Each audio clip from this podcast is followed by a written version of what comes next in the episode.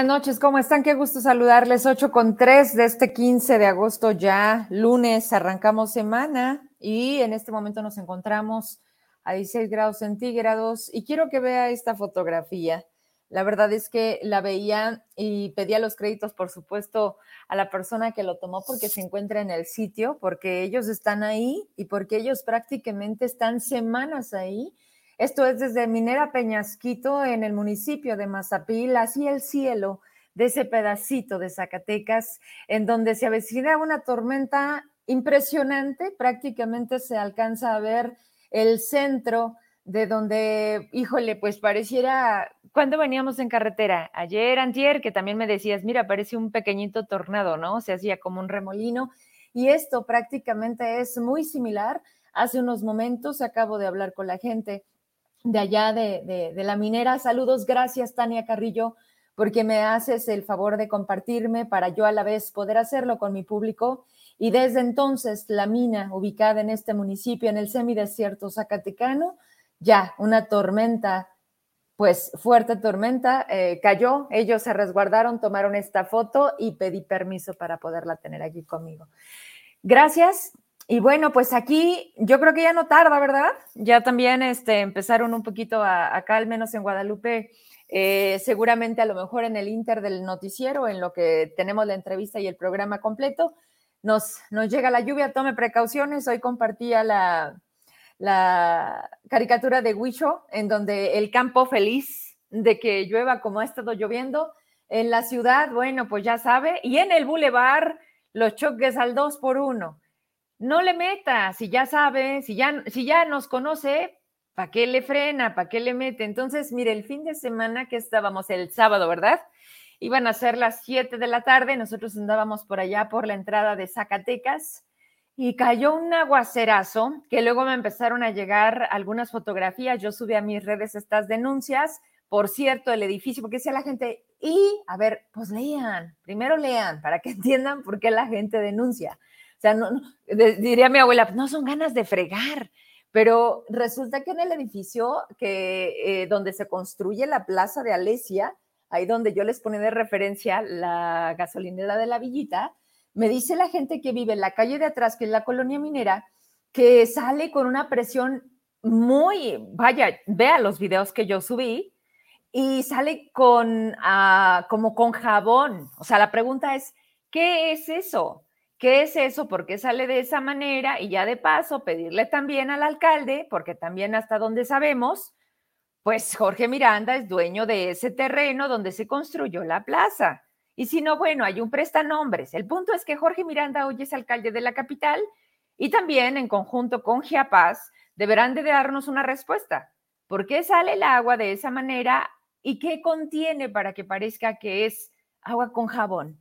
¿Es contaminante? Qué olor tiene, en fin. Lo único que quiere la ciudadanía pues es estar tranquila. ¿Por qué? Porque ahí viven. Otra de las denuncias son, válgame, las glorietas al ingreso de varios dicen, ¿cómo? ¿Cómo te dije que le echan a Juchipila? Aquí tengo, aquí tengo, es más, esperen, espérenme un poquito.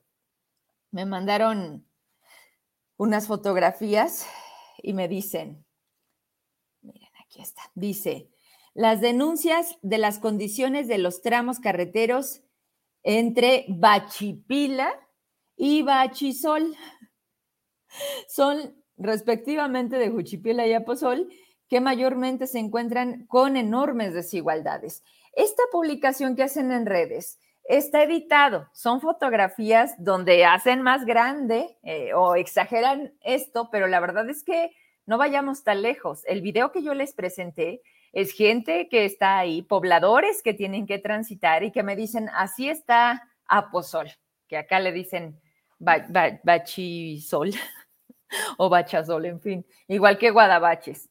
El gober, a llamarle las manos porque mañana va para Juchipila, sí, allá donde ganó la que dijo que no había pasado nada. Y le pregunté a algunos trabajadores de la presidencia, oye, ¿ya te dieron el manual de la aplaudición? De la banderita de color y de no te pongas el uniforme, llévate de civil y de paso agarra a tu perro. Me dicen, ¿qué crees, Vero? Que a esta parte, al menos que somos como un poco externa del ayuntamiento, no nos dijeron nada. pero a los trabajadores del, directamente de la presidencia municipal, pues bueno, no tenemos ahí mucha comunicación con ellos.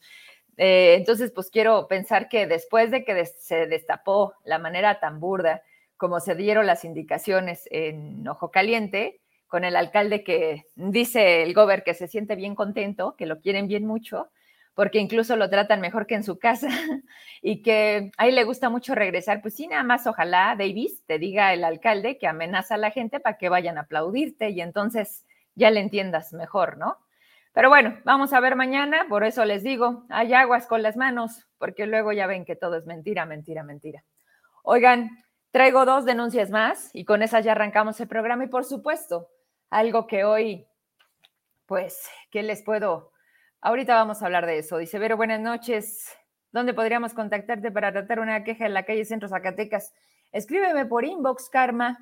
Este, mándame fotografías, pido evidencias y lo más posible de pruebas para que no seamos simplemente una repetición de algo que nadie se atreve a decir.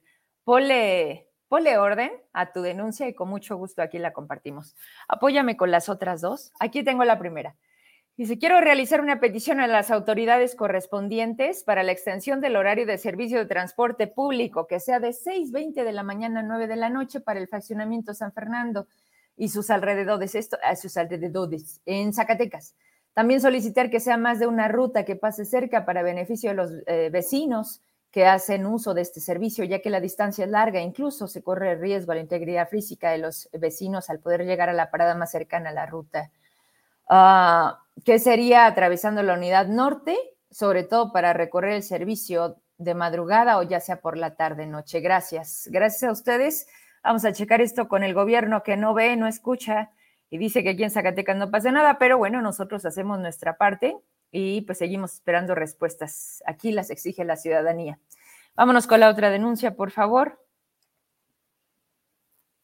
Buenas tardes. ¿Puedo orientarnos en dónde puedo poner una queja porque piden la INE para entregar los libros de texto gratuitos y el uniforme. Mañana lo estarán haciendo en el municipio de Jiménez del Teula, en Zacatecas.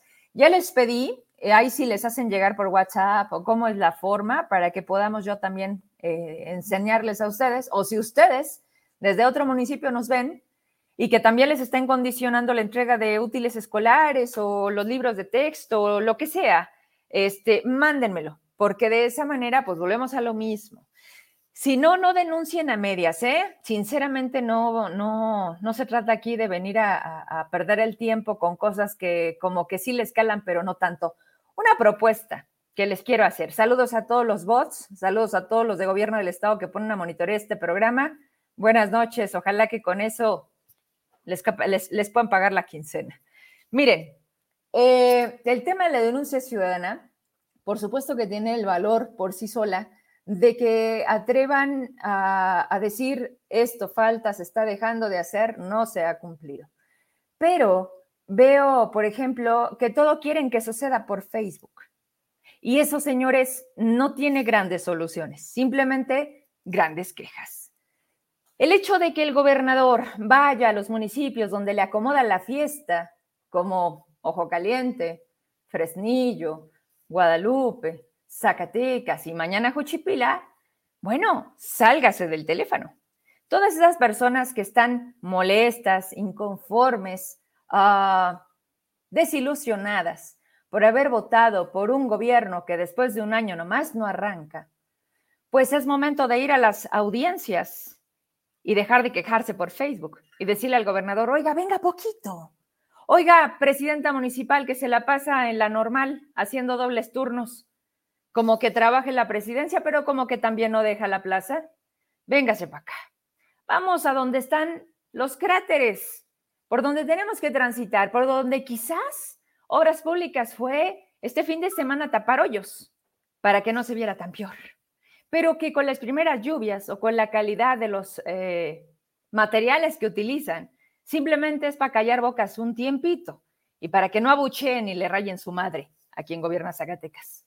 Pero el gran paso de cambiar las cosas hoy es entre dejar de hacerlo en Facebook y salir y decir, véngase para acá, venga a conocer nuestros días, nuestra realidad, nuestra casa, venga a conocer el municipio. Porque solamente van al punto de la campaña donde gritan, se presentan y se van. Entonces, pues que valga la pena, ¿no? Que todavía a estas alturas, pues el gober se atreve a ir a, pues no sé a qué, la verdad. No sé qué les va a ir a decir, pero usted está en todo el derecho de exigir. Y empecemos por una sociedad que sea así, porque ellos, acuérdense nada más de una, de una cosa, son nuestros empleados. Desde el último nivel del gabinete, que, ¿cómo se llama? Jefatura, dirección, operativo, digamos. Desde el operativo hasta el gobernador, todos son exactamente lo mismo. Pagamos del erario de todo lo que en Zacatecas, digo, no está moviéndose la cosa como quisiéramos, pero al final estamos en todo el derecho de exigir lo que ellos comprometieron a cumplir, porque ni siquiera fue usted, no fue usted quien le dijo, oiga, esto, ¿qué le duele? Lo vamos a hacer, vamos a transformar Zacatecas y vamos a hacer que Zacatecas, bueno, sea la cosa más maravillosa para que igual que el presidente, ¿no? Que se vaya a Zacatecas, pues quien quiera irse, porque aquí, chingos, habla de desplazados, ¿qué es eso? ¿Quién habla de migración? ¿Qué es eso? ¿Quién habla de inseguridad? Y con eso quiero dar paso al cierre de este programa para dar inicio con la entrevista. A ver, hoy prácticamente, desde muy temprano, empezaron a circular, sobre todo a través de WhatsApp, un video. Un video que si no lo decimos, entonces tampoco lo vemos. Un video sumamente grave, porque, porque es un mensaje muy claro, que lo único que podemos entender y debemos de entender como sociedad de Zacatecas hoy es que vienen tiempos aún más complejos, que desafortunadamente la ingobernabilidad está llegando a un punto en el que todo esto está muy descontrolado, en el que simplemente debemos de pensar en una estrategia, en lo que es nuestra familia, nuestros amigos y cuidarnos más. Si usted decide ir a la feria, que es lo más inmediato, es su decisión. El qué sucederá, nadie lo sabe. Todos quisiéramos que esto acabara, que los números, que los muertos, que todo lo que todos los días es noticia y se empezó a hacer cada vez más, fuera, fuera menos, dejara de pasar. Pero no es así. Eso es mentirnos, eso es engañarnos y tampoco es una, es arte de magia. Empezando por justo el gran tema que hoy nos tiene en una mesa a abogados de otros estados y a uno de casa. La impartición de justicia. ¿Qué pasa y qué ha pasado con esas cientos y cientos de carpetas que se abren en la fiscalía? ¿Dónde está el fiscal Murillo? ¿Por qué nombran mayormente a esos personajes en ese video? Y este protocolo que deberemos de implementar o sí o sí es solo con una idea de tratar de estar más atentos, de poner atención quizás en los pequeños detalles, en las cosas que antes no nos preocupaban, porque vivíamos en provincia, en una ciudad pequeña, en donde se podía caminar en un Zacatecas a las 2 de la mañana. Eso ya no es hoy. Y debemos de aceptarlo. Y con esto no se trata de exagerar, se trata de prevenir, se trata de avisarnos, aunque suene muy a mamá. ¿Dónde estás? ¿Cómo llegaste? ¿Ya vienes? ¿Ya llegaste? Qué difícil para los jóvenes hoy querer salir de fiesta con los amigos en esta etapa en las que están descubriendo el paso de la adolescencia a la juventud y los papás estamos traumados porque queremos que regresen sanos, porque queremos que regresen. ¿Y cómo les limitas si les dices que ya no es como antes? Te lo reprochan y te dicen, pero tú qué hacías, pero tú también fuiste. Pues sí, pero hoy duele decir esta lastimosa realidad en la que todos, todos estamos expuestos a que nos encontremos a la mitad de una balacera, a que simplemente la autoridad se cierre a decir que había indicios que estaban relacionados, que tenían que ver con la delincuencia. Y ya, se chinga todo. Es una impotencia social que la veo reflejada a través de mi persona, porque soy mamá, porque soy mujer, porque soy periodista y porque juego un papel todo el tiempo de vulnerabilidad. No por ser Vero Trujillo, sino porque volteas a ver Zacatecas y nadie, nadie da la cara, porque no hay oposición, porque en México, en la federación, no salen de decir el discurso de Zacatecas no existe en el mapa. Ok, hay una figura que representa la federación y solamente se ha dedicado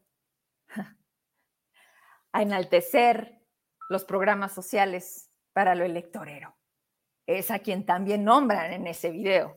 Imagínense nada más, si esa persona es el enlace para que a Zacatecas le vaya bien y hoy la relacionan con algo tan grave, ¿qué nos espera?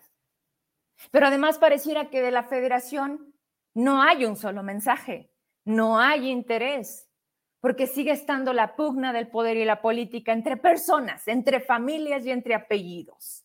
Y Zacatecas, Zacatecas, ciudad, sociedad, usted y yo, valemos madre en medio de esta guerra, porque yo no puedo llamarle a algo distinto, porque llegamos a un punto de terrorismo, porque desde que empezaron a colgar los cuerpos en los puentes, porque desde que se atrevieron a dejar una camioneta en un árbol el 6 de enero y luego, después de meses, empiezas a armar cosas, haces un rompecabezas y dices, por supuesto que lo saben, por supuesto que lo entienden.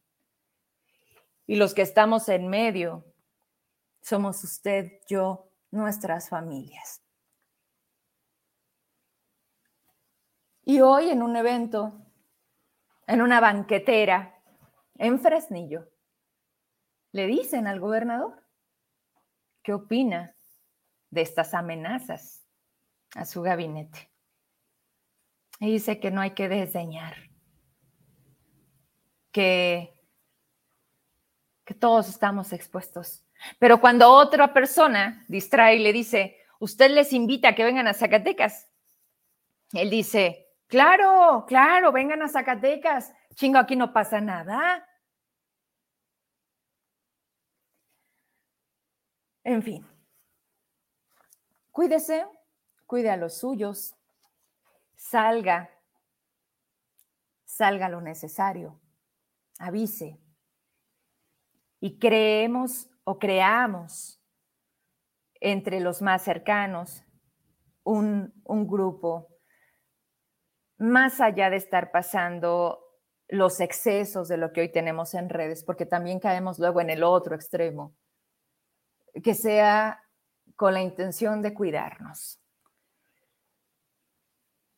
Y bueno, la verdad es que si para la Federación Zacatecas no existe y para quienes se supone gobiernan lo minimizan, este gran problema está triste realidad solamente queda en nuestras manos. Así que, pues sí, nunca he compartido el que le dejemos las cosas a Dios, porque Dios dice, ayúdate que yo te ayudaré, pero solamente tenemos una vía. Y no, no quiero replicar las palabras de quien simplemente dice, pues, pues encomiéndense, ¿verdad? No, David, lo único que pedimos es que cada piecita del gabinete que dices que funciona bien chingón se ponga a trabajar. Y vamos a ver mañana cómo te va en Juchipila.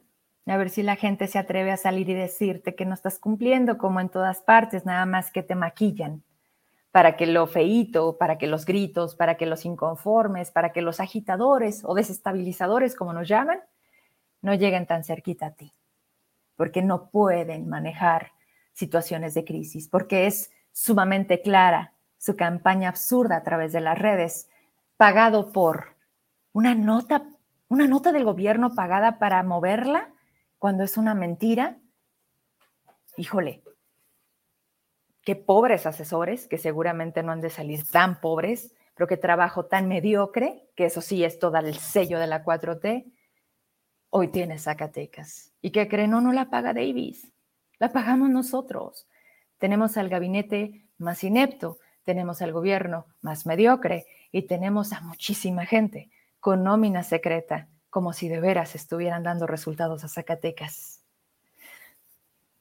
Vamos a arrancar entonces ya estamos todos. Estamos los que tenemos que estar porque lo que a continuación viene no es otra cosa menor, al, contrario, se liga y se liga con otras situaciones que están por venir y lo grave que también va a representar eh, militarizar si llegara a suceder este país, que es un decreto que tiene la facultad del presidente de hacer y que lo está pensando, y lo está pensando muy bien. Vamos a saludar entonces a los abogados desde algunos estados. Ahorita no sé dónde andan, pero ahorita me dirán ustedes cómo están. El abogado José Luis, eh, por un lado lo tenemos aquí también al abogado Guillermo Rivera y por supuesto Jorge Rada, que hace posible y provoca este encuentro. ¿Cómo están? Buenas noches, qué gusto saludarles. Hola, ¿qué tal? Buenas noches. Hola, hola, Juan Luis, ¿cómo estás? ¿Estás en Oaxaca o estás en México? No, estoy en la Ciudad de México. Aquí en esta ciudad. ¿Cómo te trata la ciudad de la furia? ¿Está lloviendo? Muy bien. Sí, todos los días llueve, muy rico. Aquí por la zona donde estoy, pues sí, mayor intensidad, casi todos los días está nublado y muy rico, muy rico, lo disfruto. Pues, Cuídate mucho porque luego ya ves que se da esto de las horas del tráfico porque se inundan varias partes de esta ciudad. Pero qué gusto me da verte, Lick. Igualmente, gracias por la invitación. Como siempre, es un honor que me hayan invitado para compartir esta charla, ¿no? Eh, gracias al licenciado Jorge Rada y al licenciado Guillermo Rivera. Estoy a la orden. Gracias a ti.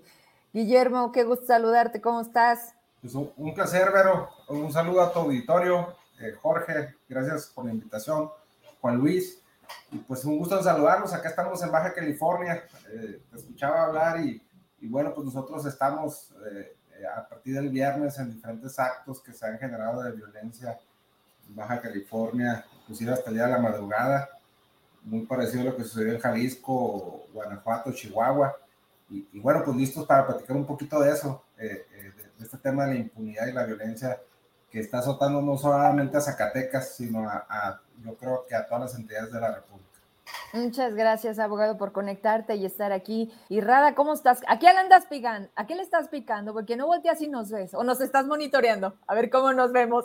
No, es que tengo la computadora y la cámara acá está en otro lado. Buenas noches a todos.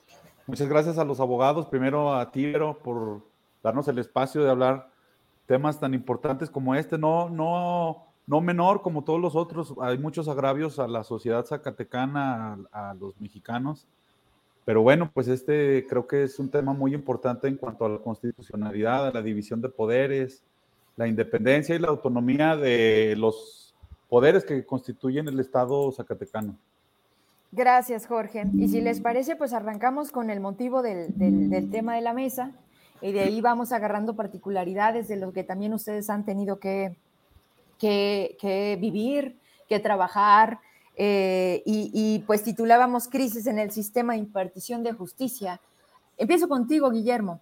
Eh, digo, cuando se escucha en los promocionales de la televisión, justicia pronta y expedita, ¿vos dónde, verdad? Pero ha ido cambiando también el sistema de impartición de justicia y esto de lo que hablaba lo último Rada, de la autonomía, de las instituciones, de la existencia de tantos organismos, ¿Dónde está quedando? Porque la realidad es que estamos viendo, pareciera una sumisión, un centralismo y algo que le quita toda posibilidad de que una sociedad se sienta protegida, sino todo lo contrario. Pero háblanos al respecto de esto o tú cómo lo ves. Bueno, a mí me, gustaría aprovechar eh, cada minuto que tenemos en este tipo de, espacios, porque ya pasamos un poco de la frustración que la seguimos teniendo a, decir cómo lo podemos resolver. Y, la verdad, las cosas que, que no creo que estemos eh, en una posición de, simplemente echarle la culpa al presidente, a la, cuatro, a la cuarta transformación, sino yo creo que como sociedad pues hay una decadencia de, de, respetar el Estado de Derecho. Entonces, y, yo creo que no es, eh, ahorita me dirán mis colegas qué pasa en los otros estados, pero en Baja California el día de hoy decimos, ¿cómo le hacemos para que se respete el Estado de Derecho, para que los nombramientos de jueces y magistrados pues lleguen a estar los, los, mejores, los más éticos, los más competentes, los que hagan examen de conocimiento y sin conflicto de interés puedan impartir justicia y la impartición de, de, justicia tiene que ver con un tema de impunidad y con defensa del Estado de Derecho. Entonces, si esta parte está colapsada, eh, difícilmente podemos hablar de, de, cualquier otra cosa. Y hacemos una reflexión que cómo le hacíamos, porque de alguna manera yo creo que no solamente es un tema de, de Baja California, creo que es un tema de sociedad, los colegios de abogados el día de hoy, eh, eh, pues de alguna manera están listos para tomarse la foto con las autoridades, con los presidentes de los tribunales judiciales, eh, locales y federales, hacer una socialización para la foto, la selfie, y, y, y, a lo mejor por otra parte, a lo mejor trabajar un tema de capacitación pero, pero muy poca actividad para la defensa del Estado de Derecho, de, de, estar unidos y proteger que se respete la ley. Creo que no hemos hecho un acuerdo nacional entre la abogacía para decir que independientemente de los intereses que tengamos cada uno de nosotros desde nuestras trincheras, hay algo que no podemos permitir y que es que se vulnere la ley, que se vulnere la, la defensa del Estado de Derecho y ahí yo creo que tenemos que hacer un nuevo pacto en la abogacía y, bueno, lo tenemos que hacer desde los abogados que ya estamos en el ejercicio del derecho, pero otro trabajo importante que tenemos que hacer es en las escuelas de derecho, desde que están en primer semestre, empezar a trabajar con ellos y, y, y, ver el tema de justicia, ¿no? ¿Cómo podemos estar hablando de lo que decía este, e, esta frase de, de Aristóteles, que es dar a cada quien lo suyo? Eh, híjole, es, hmm. eh, pues depende, ¿no? O sea, si es mi primo, mi hermano, si tengo un conflicto de interés, pues cómo, cómo voy a definir qué es eh, lo que le corresponde a cada persona. Entonces, hasta ahí cerraré mi primera intervención en decir que tenemos que trabajar en las universidades eh, eh, desde, desde, primer, desde el primer semestre y trabajar este tema de la abogacía social y, y de la defensa del Estado de Derecho, inculcar esa semilla en los jóvenes para que cuando salgan y los abogados estén incrustados en el Poder Judicial, en los congresos de los estados, eh, en, los legislativos, en la iniciativa privada, podamos tener mejores profesionistas, mejores personas que piensen en la sociedad, en el Estado de Derecho, y de ahí eh, construir otro, otro tipo de sociedad. El día de hoy le echamos la culpa a un diputado, pero seguramente tiene tres asesores que avalan ese dictamen. El día de hoy le, le echamos la culpa a un gobernador, pero su consejero jurídico dictamina eh, es, es, es, esa situación que a lo mejor él sabe que es contra ética o contra la sociedad. Entonces tenemos que hacer una, una reestructura, una reivindicación de la abogacía y hasta ahí dejaría mi primera participación. Gracias, Memo. El que no tranza no avanza, dicen en México, Juan Luis. Y pareciera que no nos lo quitamos, porque también con ello podríamos decir otros dichos más. Pero sobre la impartición de justicia de este sistema, ¿tú cómo lo ves en México? Tienes el muteado, el micrófono. Mira, la experiencia que yo tengo eh, a través de las reformas constitucionales que hubo, ¿no? Desde el 2008, 2011, eh, hubo, hubo una evolución, ¿no? Eh, principalmente en materia de, derechos humanos, se incidió mucho, ¿no? En el tema, de, en, el, en darle la aplicación eh, de vida, la aplicación práctica, la aplicación real al artículo primero de la Constitución Federal, ¿no? Pasando por todos los temas que ahora estamos este, en, inmersos, ¿no? En la equidad de género, en el tema de, de dar, respetar los derechos humanos de las minorías, mayor presencia. Siento que en, ese aspecto ha habido una, una evolución, ¿no? Pero lo que lo que más impacta es eh, nuestro sistema de justicia penal, ¿no? Es el donde como que ahí presenta la, la mayor, pues mayor exponencia, ¿no? Se, se, expone más el tema porque es lo que más, lo que más este, duele, lo que más impacta, lo que más es visible, ¿no? No se hablan de temas de naturaleza civil, administrativa, laboral, porque al final de cuentas no afectan intereses colectivos, intereses o, lesionan derechos fundamentales o, bienes jurídicos de, gran trascendencia como la vida, la integridad física, la propia seguridad pública, que, está considerado como un derecho humano, ¿no? Creo que ese es el, flagelo que ahorita tenemos. El sistema de justicia mexicano tuvo un, una, reforma favorable en su momento, se vio como una, como una panacea, ¿no? Bueno, no, no, no una panacea, sino se, vio como una, forma de, de, resolver todos esos problemas, de ser más ágil, más transparente, eh, la, impartición, la procuración de justicia. Pero como en el tiempo te vas viendo que en lugar de una evolución, tiene una involución, ¿no? eh, pasamos de un e, en mi parecer, ¿no? Ahora sí que eh, es, es una opinión particular. Pasamos de, de, un sistema de corte acusatorio, garantista, pero es un sistema eh, de corte inquisitivo, de corte, casi casi el sistema tradicional, pero disfrazado, ¿no? Es como un, como un, como una oveja, como un lobo disfrazado con piel de oveja. Así se fue involucionando, ¿no? Eh, incluso la Suprema Corte o los tribunales federales han tenido ciertos criterios. Por ejemplo, uno, uno, uno que nos sorprendió a, muchos abogados, el, tema de no darle derecho, bueno, anular el derecho a la víctima o al ofendido de tener acceso a una carpeta de investigación, ¿no? O sea, queda al arbitrio, al antojo, al capricho de la fiscalía. Y así muchos temas que en lugar de, evolucionar, lo que hizo, lo que, lo que hicieron los criterios de los tribunales federales o locales fue ajustar esos criterios a la realidad que estamos viviendo, simple y sencillamente. O sea, no, no, para no generar impunidad, dices, bueno, tantito genera un criterio que probablemente se vea una afectación a, a, cierto derecho a la presunción de inocencia, probablemente al debido proceso, pero es, es una línea muy delgada, ¿no? Eh, eh, que, que, que, se está pisando, ¿no? Que se está pisando pero, pero sí ha habido una, una, una evolución ¿no? en, ese, en ese tema. En, en, en, nosotros, en nosotros temas, sí, en materia de seguridad pública, creo que es el gran lastre que traemos, ¿no? Materia de seguridad pública eh, es un tema que eh, no se sabe si es como una pareciera como aquellas políticas de los estados de los estados soviéticos, ¿no? De que había una obsolescencia planeada. O sea, haces un producto para que te lo planeas para que sea obsoleto, pero para siempre y cuando te, obtener un beneficio, ¿no? Pareciera que, que estamos viviendo eso, ¿no? ¿no? ¿no? se sabe si muchas cosas que pasan son verdaderamente este, el fenómeno que la misma sociedad, como dijo el licenciado Guillermo Rivera, es, es un tema de, de decadencia de, en cuanto a los valores, lo, los sistemas de comunicación, las tecnologías tal vez vinieron en apoyar, pero también vinieron a degradar muchas cosas, ¿no? Eh, tal vez eso sea, eso, eso se genere, sea parte, sea parte como de un, de un, este, de algo, de una obsolescencia que, que, que tal vez hasta sea deliberada, ¿no? E, es mi opinión, pero, pero ese es el gran lastre que traemos ahorita, ¿no? La seguridad pública, como tú dices.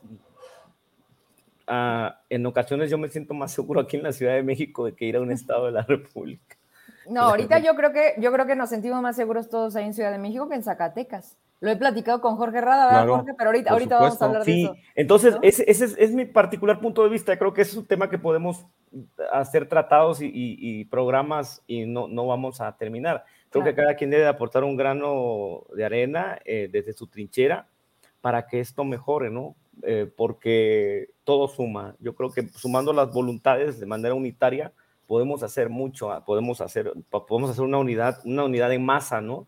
Claro. Eh, eh, pero, pero si esperamos a que todo nos lo resuelva, como dijo el chavo Guillermo, bueno, no lo dijo, pero sí lo, yo lo entendí así, que lo resuelva la el 4T, gobierno. el gobierno, pues yo creo que va, somos, nos volvemos parte del problema y no parte de la solución.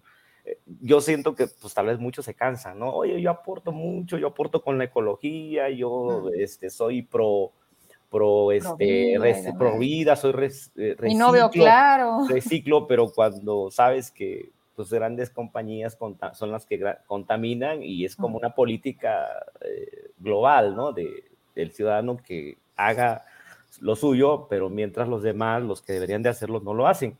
Pero yo creo que, que, que te sientas tu satisfacción de que aportas algo eh, y, eh, dijeran, pensemos algo micro para, para que esto tenga un impacto en lo macro, ¿no? Aunque no te vean, ¿no? Es esta frase de que, de que estés consciente de que tú lo que haces es correcto. Y eso, y eso es, es, es válido. Abogados, eh, voy contigo, Rada. Llega un punto del hartazgo. Acaba de decir ahorita Juan Luis, anoté muchas cosas de rápido. Impunidad, corrupción, la, ley escrita, en fin, para ir agarrando tantas cosas que nos pueda dar los próximos minutos. Háblame tú para dar paso al siguiente punto sobre esta crisis que te ha tocado ver, pero te, está tocando vivir, porque el, abogado Rada, que todos aquí en este programa lo conocen porque lo tengo de manera frecuente, porque son muchos los temas que abordamos, eh, te volviste activista después de que, de que algo te hizo como dar esta parte de, oye, Vero, es que la cosa no está bien, o sea, el piso no es parejo, se está empezando a notar mucho la desigualdad, derechos humanos no está haciendo su parte, la fiscalía parece inexistente. Rada, no vayamos tan lejos, háblame de, de puros Zacatecas. ¿Cómo está el sistema de justicia en, en este estado? Bueno, aprovechando el contexto que han dado ustedes y que se los agradezco, pues nosotros como colectivo, como tú lo señalas, Vero, eh, impugnamos una de tantas las irregularidades que eh, emanan del propio gobierno, que fue la designación del magistrado Virgilio Rivera, un acto que reclamamos nosotros como inconstitucional ante un juez, un juez federal. Eh, reclamamos inconstitucional el procedimiento ejecutado por la legislatura, por la actual legislatura, respecto a la elección de la magistratura del Poder Judicial del Estado de Zacatecas. Eh, nosotros impugnamos la designación, pues es una persona impedida por la normativa general electoral para asumir cargos públicos dentro del periodo establecido de la ley, en razón de que él participó como consejero presidente del órgano electoral, como presidente, en el que organizó las elecciones del actual gobernador y de los diputados que a la postre y quienes finalmente resolvieron su designación de la magistratura local lo cual evidentemente hay un conflicto de interés eh, y creo que pues genera una crisis de impartición en el, eh, en el sistema judicial zacatecano, viola eh, el principio de división de poderes, la autonomía y la independencia al designar a una persona impedida. Nosotros llevamos este asunto ante un juez de control porque consideramos que el dictamen elaborado por la Comisión Legislativa responsable, pues fue emitido sin criterios legales de idoneidad. Eh, no, no realizaron un análisis exhaustivo de si los participantes y los aspirantes en esta terna que propuso el propio gobernador eh, contaban con los requerimientos necesarios para hacerlo.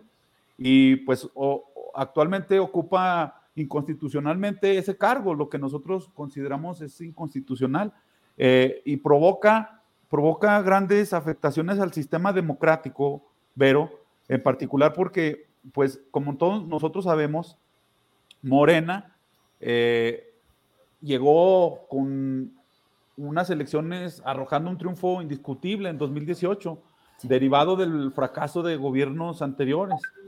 Eh, gobiernos que se, que se estigmatizan o se caracterizan por ser populistas. En América Latina no únicamente existen gobiernos populistas, también este, en Europa, eh, incluso también en partidos de derecha son populistas. Y una característica de estos, de estos gobiernos populistas es eh, eliminar totalmente eh, el sistema democrático, eliminar la división de poderes, eliminar los órganos autónomos de control, generar polarización y debilitar las instituciones que puedan servir de contrapeso o de límite al, poder público. Es por eso que nosotros consideramos pues hacer esta demanda de amparo Eh, desafortunadamente, la jueza que está conociendo aquí en Zacatecas de este, de este juicio determinó la, eh, la, la improcedencia por, por, considerar que era una facultad soberana, discrecional, de tanto del poder ejecutivo para posteriormente el poder legislativo su aprobación. Eh, y quiero compartirle ya los demás aspectos técnicos a mis compañeros para que eh, el público conozca no una, únicamente la apreciación de su servidor, ¿no? sino aspectos técnicos del amparo y cuál puede derivar no únicamente en la destitución del magistrado, sino qué va a pasar con las sentencias que haya emitido el magistrado que no reúne esos requisitos. Provoca una afectación indudablemente al sistema de impartición de justicia eh, y, provoca un, un delito a la administración de justicia, independientemente también de las responsabilidades administrativas a quien puede ser sujeto el magistrado actualmente Virgilio Rivera. A ver, a ver, a ver, a ver. Este, este tema, por supuesto, es del conocimiento tuyo de eh, Guillermo, Juan Luis, ¿no? Sé, que lo tienen muy claro, es parte de, Colegna. Este, Conrada, bueno, el, tema también es aquí muy local porque tenemos la comunicación directa, pero hay algo, hay algo que, que quiero ponerle atención porque dice el abogado Juan Luis que todos debemos de poner un granote de arena, que la sociedad tiene una gran responsabilidad para que la cosa cambie.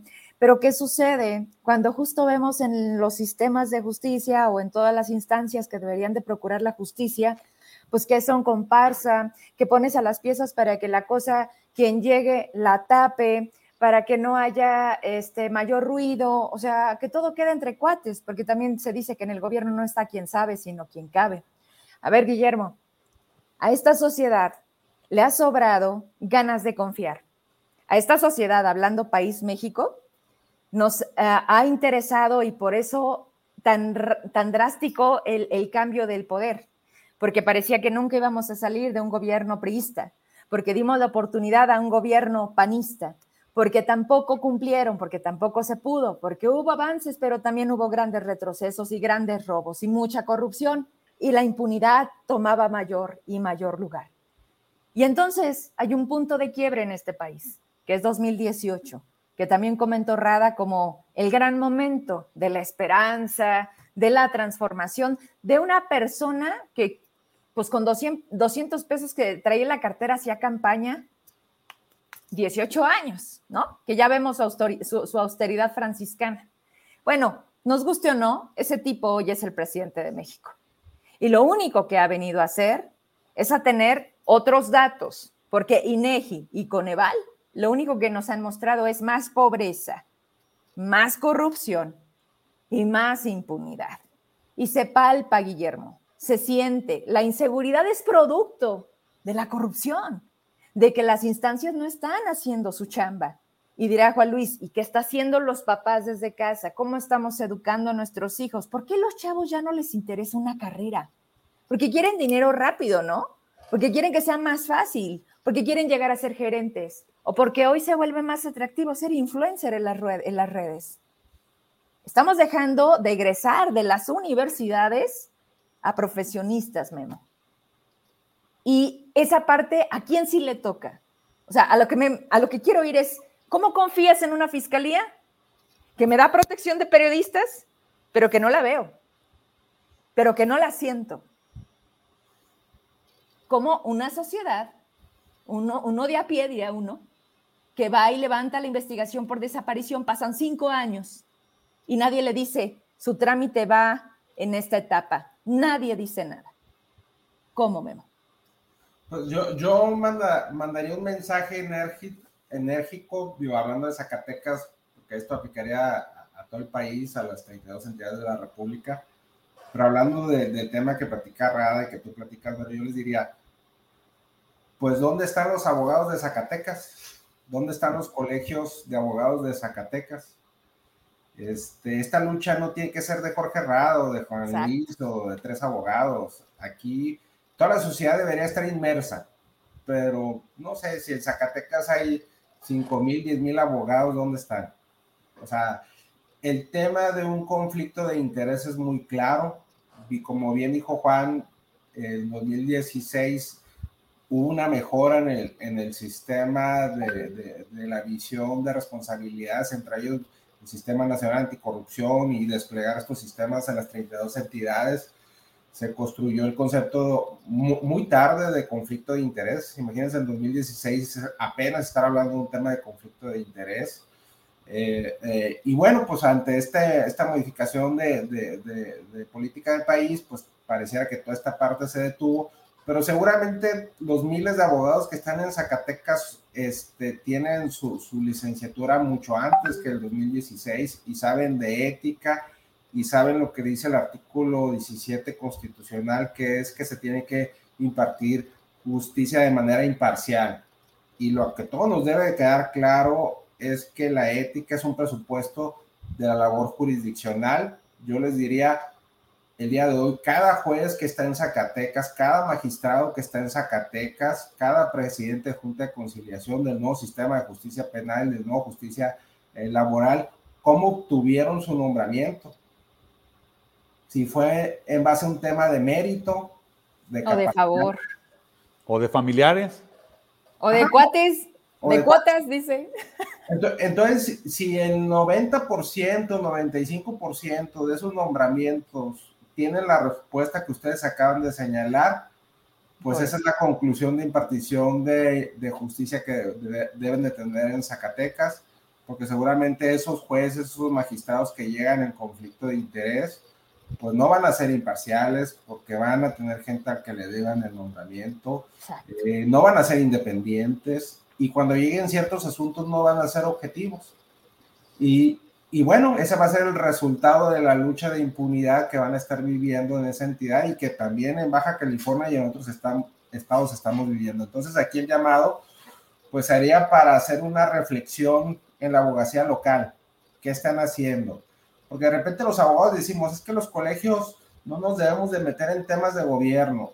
El día de hoy lo que está sucediendo en el país es nos compete a todos todos somos responsables de lo que se está viviendo y desde la cancha de la abogacía se supone que nosotros debemos de ser los primeros defensores de, que se genere justicia, de que sea justicia. Y si nosotros como operadores, abogados, ya sea desde la cancha de la impartición de justicia, desde el Poder Legislativo o desde el litigio, desde la academia, no aportamos a decir en esto no se metan, aquí no nos movemos, este, si nosotros no tenemos esa capacidad, pues definitivamente vamos a ir en picada. Entonces el llamado es a las abogadas y abogados eh, que se pronuncien por el tema de, del Estado de Derecho. Si por alguna razón un amigo me decía por acá, oye, te voy a, pedir que, que seas eh, presidente de un consejo, inclusive de sistema anticorrupción, te voy a pedir que tú seas consejero. Le digo, ¿sabes qué? Es que no, no, no me puedes tú proponer. Mm y siguieron, pero es que tú eres bueno para eso, sí, pero no puedes proponer porque tienes un conflicto de interés, le digo, somos amigos. Y no haces ese objetivo y no es correcto que tú me, me, me, propongas. Entonces, pues la voy a tener que pasar porque hay un conflicto de interés. Entonces, si nosotros tuviéramos una base mínima, clara de temas que tenemos que respetar, como es en el Poder Judicial, que tienen que respetar la prudencia, la justicia, la fortaleza, la templaza, la independencia, imparcialidad y objetividad.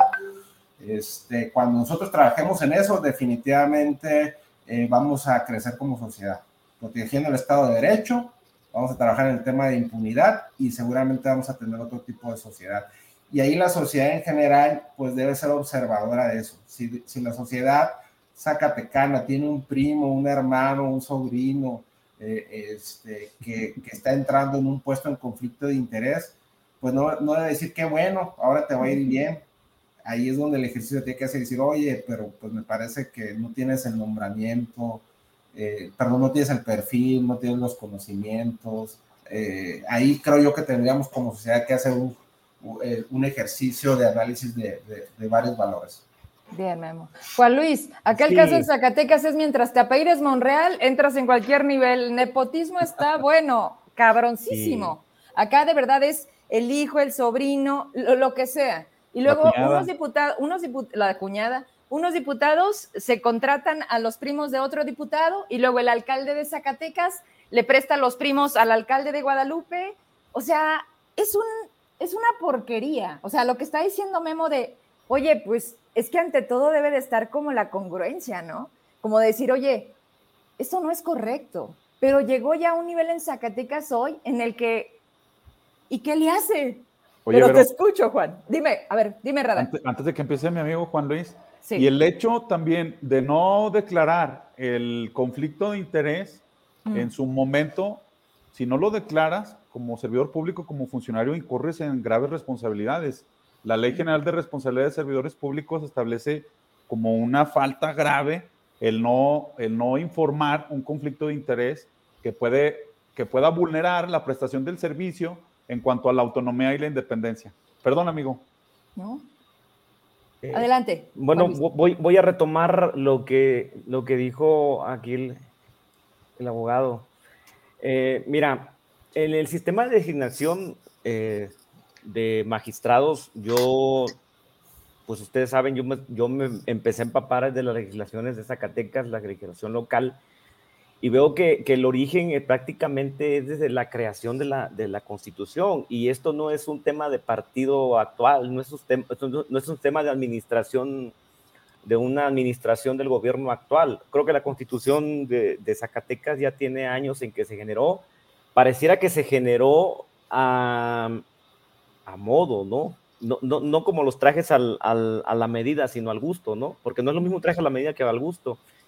Eh, poco a poco aquí el abogado Jorge Rada y Guillermo Rivera, a través del colectivo eh, y su servidor que he aportado ahí este, alguna que otra, que otra idea, ¿no? Eh, me, no sé, él, él, ha hecho su tarea, Jorge Rada, de llevar esto, de, de, escalar a instancias federales, ¿no? Inclusive en un momento hasta la Suprema Corte de Justicia, como una especie de pesos y contrapesos, ¿no? La ciudadanía, el foro de abogados, tenemos esa eh, vamos, esa oportunidad de hacerlo, pero cuesta. ¿Por qué? Porque en ocasiones no es pagado, no hay lucro, no hay un, no hay un pago, ¿no?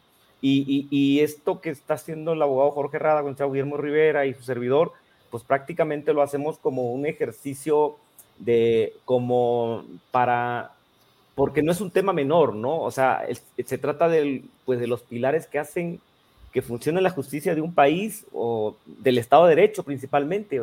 De la democracia. Sí, ¿cómo, ¿cómo, garantizas que ningún poder, o sea, hablando en el sentido amplio de poder, ¿no? Eh, eh, se va a imponer sobre otro o le, va, o le va a decir lo que se tiene que hacer, ¿no? Como dice, eso, esto es un elemento básico desde, desde Montesquieu, ¿no? Desde, desde el principio del Estado Constitucional de Derecho. Bueno, pero esto a quién le afecta? O sea, toda esta, toda esta, toda esta trama, trama constitucional que se generó a raíz de la creación de la Constitución, en el cual se le da facultades soberanas y discrecionales, porque así se interpreta, ¿eh? inclusive a, a la legislatura para que designe a los magistrados de un poder que se supone que es independiente, autónomo. ¿Cómo le das esa facultad soberana? ¿Cómo? Entonces, todo esto, todo esto, quien lo afecta, a quien le afecta es al, ciudadano, ¿no? Al ciudadano es a quien finalmente eh, que funcione bien o, que no funcione le afecta o le beneficia a la población. ¿Por qué? Porque se trata de tener un poder judicial que sea imparcial, autónomo, objetivo, independiente, eh, para que aquel que tenga, eh, que se vea inmerso en un tema, un tema jurídico, acuda ante un órgano judicial con esas características, pero que se le, que se le tutele su, vamos, que, no, que, que ese, ese, ese principio o ese derecho fundamental de, tutela judicial eh, sea, él tenga la certeza que su caso se va, se va a determinar con objetividad. Y estamos hablando de que para muchos, como no se encuentran dentro, inmersos dentro de esta hipótesis normativa, dice, bueno, a mí qué me va a afectar la designación de un magistrado que haya sido consejero electoral y que haya participado en el la última elección de la persona que ahora lo está promoviendo, ¿cómo se dice? Eh, eh, proponiendo y de aquellos entes o, representantes populares que deberían de ser el contrapeso, que también fueron, intervino él en el proceso electoral. Entonces, esto quiebra Pero espérame, Juan, cuando el lugar era para una mujer, digo, hablando de cuotas de género, o sea, el origen de inelegibilidad, era por, por dos grandes razones, que venía de un proceso inmediato de una, del tema del IES, que fue presidente del IES, y que, y que curiosamente su hijo es el secretario particular del senador Ricardo Monreal. Ese es un gran dato, yo creo. claro. Otro. ¿Quién ganó, ¿Quién ganó en Zacatecas? Para mí, este, yo le puse Don Davis. O sea, un, proceso amañado, a modo, Juan Luis. Pero yo te hago la pregunta, eh, el tema de equidad de género, ¿no? O de paridad de género en cuanto, ahorita es, es, un tema que está siendo desarrollado por nuestra Suprema Corte de Justicia de la Nación de una manera extraordinaria, de una manera favorable, pro, pro para, para el tema de la equidad de género. O sea, ¿A, dónde escaló el tema? ¿Escaló a la Suprema Corte de Justicia de la Nación, como dice el licenciado Guillermo Rivera? ¿Qué hicieron los abogados? ¿Qué se hizo, qué se hizo eh, eh, el foro de abogados? ¿Qué hicieron al respecto? Para generar un precedente, para generar un precedente que diga, que venga desde, la Suprema Corte de Justicia de la Nación, como los pesos y contrapesos, decir, eh, ¿sabes qué? Este acto que tú cometiste es inconstitucional. Yo no puedo hablar de ese tema, ustedes hablan ahorita de una forma porque lo conocen, pero, pero, pero es como, yo, yo parto de lo siguiente, cuando, cuando en materia de criminología, se parte de que ves, ves al, agresor, al criminal, como en la forma reactiva, ¿no? Pero no vas al origen del por qué hizo todo esto y hasta dónde lo llevó, y ya una vez que está recluido, ¿qué pasa con él? Entonces es, es igual, en este caso estamos con Jorge Rada, estamos con Chavo Guillermo Rivera en este caso de que se está por la vía de control constitucional, por la vía del amparo indirecto, se está impugnando esa designación, que, es, que es un, trabajo, es un asunto muy rico, ¿eh? muy rico, porque trae unas vertientes hasta que se, desafortunadamente los ciudadanos, los abogados, no tenemos esa facultad de acudir a una controversia constitucional o una acción de inconstitucionalidad. Pero en este caso lo estamos haciendo o se está haciendo por la vía del amparo indirecto, ¿no? Eh, pero, pero ¿qué, ¿qué, pasa con el Poder Judicial? ¿Qué pasa con los que integran el Poder Judicial? Y no hablo de, la administración actual, ¿eh? hablo en general. El Poder Judicial del Estado de Zacatecas y de toda la República, de los, de los locales, no se creó hoy, ¿eh? no se creó en el 2018, no se crearon, ¿eh? se crearon desde mucho antes. ¿Qué pasa con el Poder Judicial que está de Zacatecas, que en, este caso yo leí su ley orgánica y no, no hay facultad de ningún del consejo, de la, no hay consejo de la judicatura, creo. ¿eh? No hay consejo. No hay consejo de la judicatura, no, el pleno no designa a sus magistrados, tiene facultades para designar otro, pero a ti, poder ejecutivo y poder legislativo, invades eh, mi esfera, mi, mi, gestión administrativa y te dejo a ti por la constitución, ¿eh? Estamos hablando de la constitución vía constitución, vía mandato constitucional, estás, tú, te, cedo esa facultad para que nombres a los que me van a, a, vamos, a integrar y los que van a impartir y los que van a dictar las sentencias, ¿no? Un poder judicial, la legitimación de un poder judicial, todos lo sabemos, proviene de sus sentencias. La calidad de esas sentencias proviene de las personas que tienen a su cargo esa labor. En este caso, pues los magistrados, ¿no? Por eso la relevancia de la integración de un órgano judicial en cuanto a su nombramiento, remoción y elección, no lo puede hacer un órgano legislativo y principalmente con facultades soberanas y discrecionales. Pero, pero la, misma, la misma Suprema Corte de Justicia de la Nación ha dicho que esta facultad soberana y discrecional no puede ser arbitraria, sino que tiene que seguir las reglas el tema es de que ahorita se han generado todo una, en la línea, en la, línea jurisprudencial de la Suprema Corte de Justicia de la Nación, llegamos ahorita a una resolución, eh, un amparo directo, es, un amparo directo, ¿no? En revisión, Chavo Jorge Rada, del Estado de Veracruz, pero ahí se habla de respecto de la reelección, no se habla del nombramiento, pero todos esos principios o todos esos argumentos que subyacen pueden aplicarse para ese caso. Aquí está la vía de acción de inconstitucionalidad, pero Jorge Rani y Río Rivera mi servidor, pues podemos hacer eso, más que alzar la voz, decir estamos haciendo esto, estamos viendo que la constitución trae muchas deficiencias, inclusive el, el propio Poder Judicial, mm, necesitamos el Poder Judicial Federal, un Poder Judicial valiente, que no sea localista, que, que, que, no actúe como un órgano local, con un órgano local, incluso hace una interpretación del artículo 54, 54 eh, no, 54, la fracción, la, la, fracción 34, cuando esa fracción 34 no es eh, materia eh, del acto reclamado, es la fracción 43. ¿Por qué? Porque la fracción 34 a la que, que, hace la, la, interpretación y la aplicación el, en el amparo se refiere al nombramiento de otro, de, de, de los magistrados y, y, de, y de miembros de, perdón. Del Tribunal de Justicia Administrativa. Del Tribunal de Justicia Administrativa. ¿Por qué? Porque esa, esa, esa, esa, esa, esa fracción surge a raíz eh, de una reforma del 2017 mediante decreto en el cual tiene relación con el sistema estatal anticorrupción. Pero la fracción 43 habla expresamente de la designación o del nombramiento de los magistrados del Poder Judicial.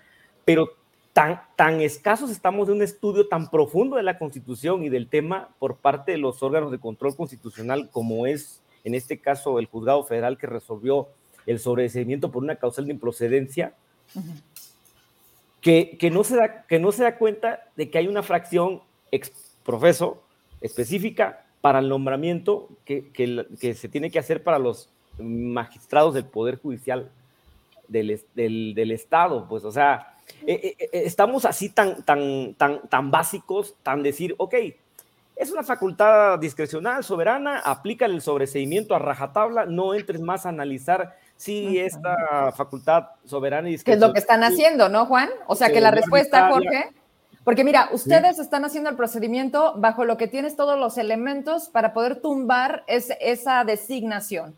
¿Y cuál fue la respuesta, Jorge? ¿Y de quién fue que dijo? No. Repíteme, por favor. No, efectivamente, como lo, como lo comenta, eh, eh, lo comentas tú, Vero y, Juan, eh, el juzgador estableció simple y llanamente que como era una facultad soberana, pues ya era una. O sea, porque el gobernador quiere, punto.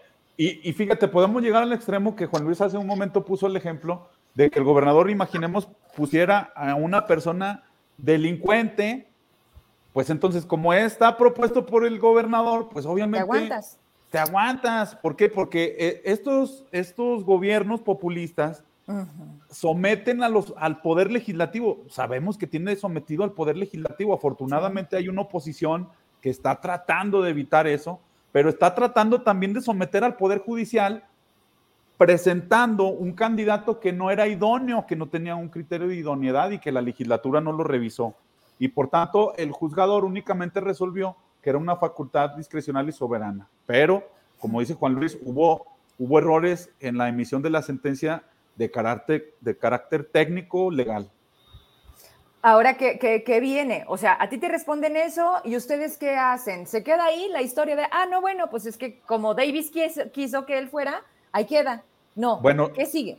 Nosotros presentamos un recurso de revisión eh, ante el tribunal colegiado. Estamos esperando pues que le, le asignen el expediente al, al, recurso, pero vamos a presentar una solicitud ante la Suprema Corte para que atraiga ese asunto porque consideramos que cuenta con, toda, con todas las características eh, que requiere la ley para que sea estudiado y resuelto por la Corte. ¿Por qué? porque es un, es un problema de grandes dimensiones para Zacatecas. El hecho Pero además, mientras, perdón que te interrumpa, mientras más tiempo pase, más cosas va a tener en sus manos este señor, y si el día de mañana se logra quitarle el lugar que nunca debió ocupar, ¿qué va a suceder con todo lo que debió de haber resuelto? Vaya, la, la parte que le corresponde. ¿De cuánto tiempo estamos hablando, abogados? O sea, ¿cuánto tiempo deberíamos de tener otra respuesta distinta a es que tiene la facultad del Ejecutivo y por ahí fue. Rada. Pues bueno, creo que, creo que ya va largo el camino. se, ve largo el camino para que se resuelva el recurso de revisión, a menos que digan otra cosa mis compañeros.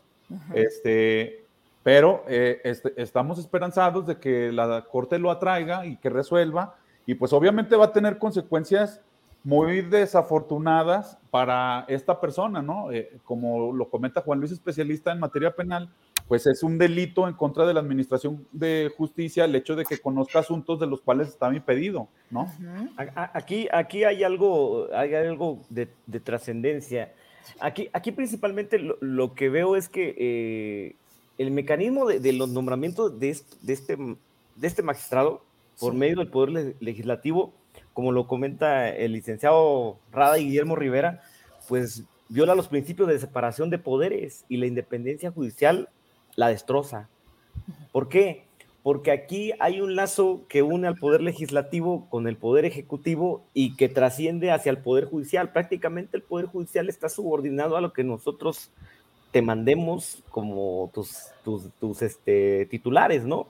Eh, eh, hay, hay ahorita, incluso eh, hay un precedente de una acción de inconstitucionalidad que por ahí no sé si creo que lo promovió la, Escuela Libre de Derecho, y, pero bueno, ahí estuvo detrás, como dice el licenciado Guillermo Rivera, estuvieron detrás ahí abogados trabajando la acción de inconstitucionalidad contra la ciudadanización del, del, Poder Judicial de la Ciudad de México, ¿no?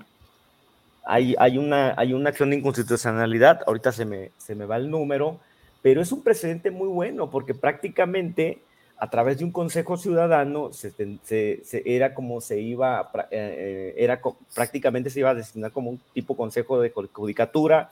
El consejo ciudadano iba a estar por ciudadano, constituido por ciudadanos, estudiantes, abogados, pero que este consejo ciudadano lo iba a designar o a nombrar el poder legislativo de la Ciudad de México.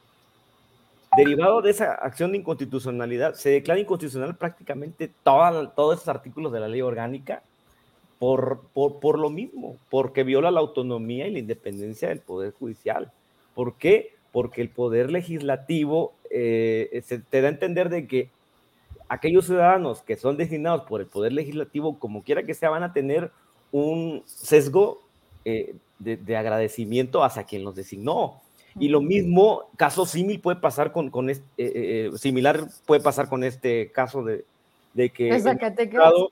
no, y, es, y aquí la cosa está un poquito más, más, para, para, resolverlo, para resolverlo, el Poder Judicial tiene más elementos, porque había un impedimento legal. Así es. O sea, sí, sí tú, tú tienes una, una facultad soberana y discrecional, pero tienes que sujetarte a reglas, tienes que fundar, tienes que motivar, tienes que eh, no violentar el, el debido proceso. Y, aquí prácticamente no hay fundamentación, no hay motivación, no se siguieron las reglas. ¿Por qué? Porque hay una ley que prohibía, le prohibía a esa persona ser nombrada como magistrado. ¿Y qué pasa? El Poder Judicial dice, simple y sencillamente, federal dice, aquí hay una causal de improcedencia, ellos están entrando en facultades soberanas y discrecionales, y por tanto declaramos el sobreseimiento y no vamos a entrar al fondo, a estudiar el fondo del asunto. Cuando se debió haber entrado a estudiar el fondo del asunto, incluso llevarlo a la estratosfera, por ahí a una invasión de, de, de, violación al, principio de división de poderes, pero no se hizo, o sea, eh, ¿qué pasa? ¿Qué pasa? ¿Qué pasa? ¿Por qué? ¿Por qué, ¿Por qué, esa manera tan simplista de, ver, de, interpretar la Constitución? Es una violación flagrante del artículo 116, fracción tercera de la Constitución Federal. Yo me atrevería a decir incluso es un nivel de cinismo a la ley. O sea, eh, no me vengas con que la ley es la ley, abogado. No, la, ¿no? La, ley, la ley no, ese, ese, ese, principio es, es, es, muy dominguero, ¿no? Yo creo que abogado que muy mañanero. Muy mañanero. Muy mañanero. es la ley, ok. Pero la ley, la ley también tiene su interpretación, tiene principios que subyacen, hay exposición de motivos que generan cada ley, por qué se creó pero esa ley. Pero todo está escrito, pero todo está escrito. El punto es que desde el presidente, desde, desde, desde, desde la cabeza principal de este país, hoy eso se hace y se deshace, según convenga. Como dijo, al diablo las instituciones, prueba de ello. Aquí está, abogado. Y perdóname, porque ya entramos. Vas, Memo, vas, porque ya se. Vámonos, síguele tú. Sí, sí, yo, insistiría, no, no, no, digo, al menos desde, mi, desde mi punto de vista, la cancha, fuera de todos los reclamos que le podemos hacer al, al presidente, a la cuarta, transformación, que insisto, al final, pues todos somos mexicanos y todos somos ciudadanos. El día de hoy, pues habría que pedirle una reflexión al, al Tribunal Superior de Justicia, a las magistradas y magistrados que van a resolver, que vean por, por la justicia zacatecana, por la abogacía zacatecana, eh, pedirles una reflexión a los actuales diputados, porque yo creo que no hay que entrar a tanto debate, es un asunto muy sencillo, pues si hiciera primo hermano el designado y aparte vio muchos temas eh, del, del, Instituto Electoral, del gobierno, después está resolviendo ese tipo de temas, definitivamente yo creo que en la mitad de asuntos tendría que estarse excusando por un tema de conflicto de interés. Entonces yo, yo, creo que es un asunto muy sencillo, fuera del tema de lo que resuelva el tribunal colegiado, que esperemos que los magistrados se pongan a la altura de las necesidades de impartición de justicia de los zacatecanos. Eh, todavía hay una oportunidad en el propio Congreso del Estado y, pudieran hacer una reflexión los propios eh, eh, diputadas y diputados. Creo que todavía hay tiempo para que el día de hoy, de manera enérgica, todas las abogadas y abogados del gremio zacatecano levanten la voz. este, y pues no se vale, no, no, no se vale que gente, no, no tengo gusto conocer al, al, al, magistrado de debate, pero, pero no se vale pues que esté llegando gente sin el mérito adecuado. Y en un momento dado también eh, si llegas, aunque tengas el mérito, ojo, lo puedes tener, pero entonces te tienes que desligar del tema de los conflictos de interés, porque se vale que uno tenga un primo y se vale que ese primo pueda tener aspiraciones, entonces hay que ser muy, muy transparente porque efectivamente eso va a pegar. Y yo les puedo decir que no pierdan la esperanza. En Baja California tenemos dos ejemplos, ya no la andan aplicando, ¿eh? la ley Bonilla, donde ah, sí hicieron todo el entramaje legal, incluso fue una sentencia anecdótica en la Suprema Corte de Justicia donde eh, eh, el presidente de la Suprema Corte eh, señaló que hubo un fraude a la Constitución, un elemento nunca antes visto donde modificaron la Constitución para que, porque fue una elección de dos años, ¿no? Y la quisieron convertir a cinco, a seis años y modificar la Constitución. Y entonces ahí iba, iba, pero pues de repente ahí hubo unos amparos ciudadanos, eh, algo parecido a lo que están haciendo en Zacatecas y, empezamos a hacer la nota y se empezaron a sumar algunos ciudadanos, se hizo nota nacional y después ya que se hizo un tema nacional, pues ya se empezaron a meter actores de todas partes y bueno, se logró generar una presencia importante y evidenciar la ilegalidad que se estaba cometiendo y se logró el cometido. Eh, eh, eso es un tema que todos conocieron a nivel nacional, todos los abogados. Y otro tema a nivel local, también cuando se dio el tema de la magistratura del, del magistrado anticorrupción, el primer magistrado anticorrupción, pues resulta que fue un caso muy parecido al, que están viendo ustedes.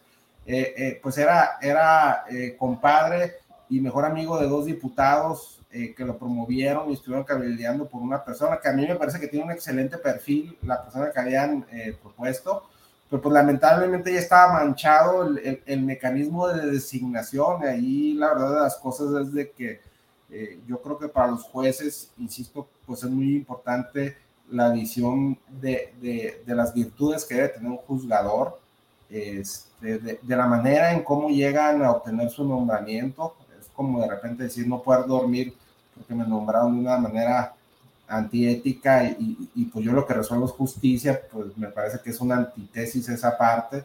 Claro. Entonces, eh, pues yo invitaría Insistiré en invitar a las abogadas y abogados zacatecanos a que hagan un ejercicio de reflexión. Esto no es un tema personal, es un tema simplemente que no se debe permitir para, para, que pueda, podamos reestructurar y redefinir el sistema de impartición de justicia y como consecuencia de ello, pues disminuir el tema de la impunidad que a todos nos impacta. ¿eh?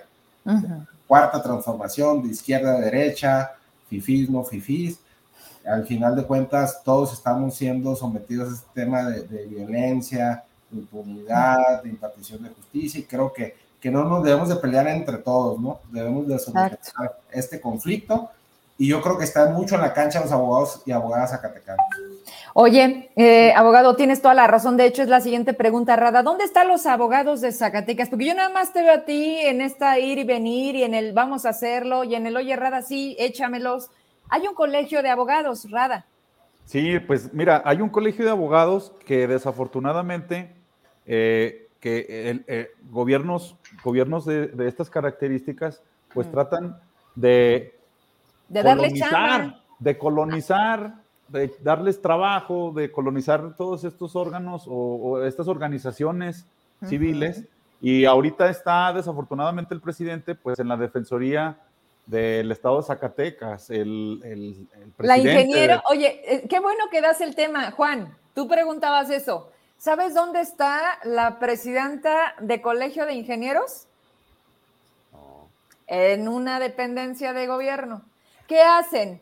Los atraemos, les damos doble chambas porque se supone que no tienes la posibilidad, o sea, tienes que dejar una para dedicarte al, al, al 100% de lo que te representa un cargo público, ¿no? llámese lo que sea. No, no, no, les dan chance de, y además les dan obra. O sea, obra, cargo dentro del gobierno y tu título de presidente. Por eso ahorita que dijiste, ¿dónde están los abogados? Jorge Rada, por eso. Y yo de verdad hago la invitación que ojalá y generemos este precedente por este activismo social que estamos haciendo algunos de los abogados que me apoyan ahí en el despacho, pues conocimos a Guillermo, eh, conocimos también a Juan Luis Guzmán, en un asunto también relacionado con actos de corrupción, con impunidad, eh, debatiendo con las autoridades. Y pues sí hacemos extensivo la invitación, ¿no? Eh, ahora, eh, incluso como el comentario que hizo el abogado Guillermo, en el Tribunal de Justicia Administrativa que resuelve los asuntos relacionados con ah, aspectos anticorrupción o corrupción, está integrado por dos magistrados que están impedidos también legalmente para ejercer esas funciones y no han dejado de conocer, no, no incluso no mencionaron el evidente conflicto de interés. Eh, hay magistrado que tiene una relación con sanguinidad y otro por afinidad, y es lamentable que esté ocurriendo esto. Y no es un tema personal, como lo dice el licenciado Guillermo, es un, es un tema de institucionalidad, de, de, proteger la democracia, la ética, la impartición de justicia, porque también nosotros los abogados estamos siendo afectados. ¿eh? Eh, nosotros si llegamos a algún litigio a estos tribunales, pues obviamente eh, la impartición de justicia se hace de manera facciosa, sesgada, no objetiva ni profesional y, perjudica también nuestro trabajo como abogados porque no obtenemos asuntos emitidos con criterios de, objetividad. Eh, y esperemos pues que otros abogados se sumen a esta lucha para que pues Zacatecas recobre eh, un camino que tenemos que ir construyendo, ¿no? Porque desafortunadamente estamos viendo, por ejemplo, ahorita que yo soy integrante o aspirante para la Comisión de Derechos Humanos, pues a quien más le conviene que esté acéfala esa institución, pues es al propio gobierno, ¿no? Claro. Bueno, aquí, aquí también la, la, invitación se le tiene que dar específicamente a aquellos organismos que tienen esas facultades para acudir en controversias constitucionales o acciones de inconstitucionalidad pero ya como dice el licenciado Guillermo Rivera y Jorge Rada, esto ya no es un tema político, no es un tema personal. Creo que como dice nuestro señor presidente, es un tema de moral, es un tema de valores, de principios. Y yo creo que si todos están ahorita en el tema 4T, deberían de, seguir el ejemplo de, del señor presidente, ¿no? O sea, aquí yo les dejo el dato de la, de la acción de inconstitucionalidad, eh, la, que, la que venía comentando, de la controversia constitucional, perdón, que es la 112 diagonal 2018. ¿Y quién creen que la promovió? Ya nada más les hago la pregunta. ¿Una ONG? No, la promovió el propio presidente del Tribunal Superior de Justicia de la Ciudad de mm. México y el presidente del Consejo de la Judicatura. Mm. Y es un precedente muy interesante que hay que analizarlo. Si nos están escuchando abogados, colegas, no es un tema de, aquí venirse a vanagloriar, es un tema de compartir conocimientos para, el bien de, pues de, la ciudadanía, ¿no? de, la población, del justiciable, de, esto mejorar.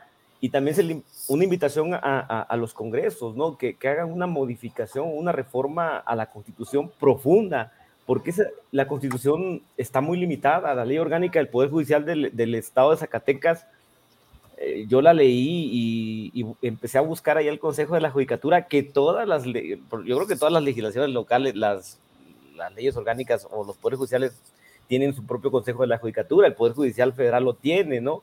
Pero aquí no, ¿verdad? Dijiste, Juan. no, el, tema, por ejemplo, también el, ejemplo que puso el licenciado Guillermo Rivera de, su estado Baja California, hay un precedente muy interesante y, aplicable al caso concreto de ahorita, del caso concreto y de todos los que, los que están, porque todo deriva del marco normativo. O sea, eh, vamos, nuestra, nuestra norma marco es la, la, norma marco es la constitución del estado de Zacatecas, pero ahí está el defecto.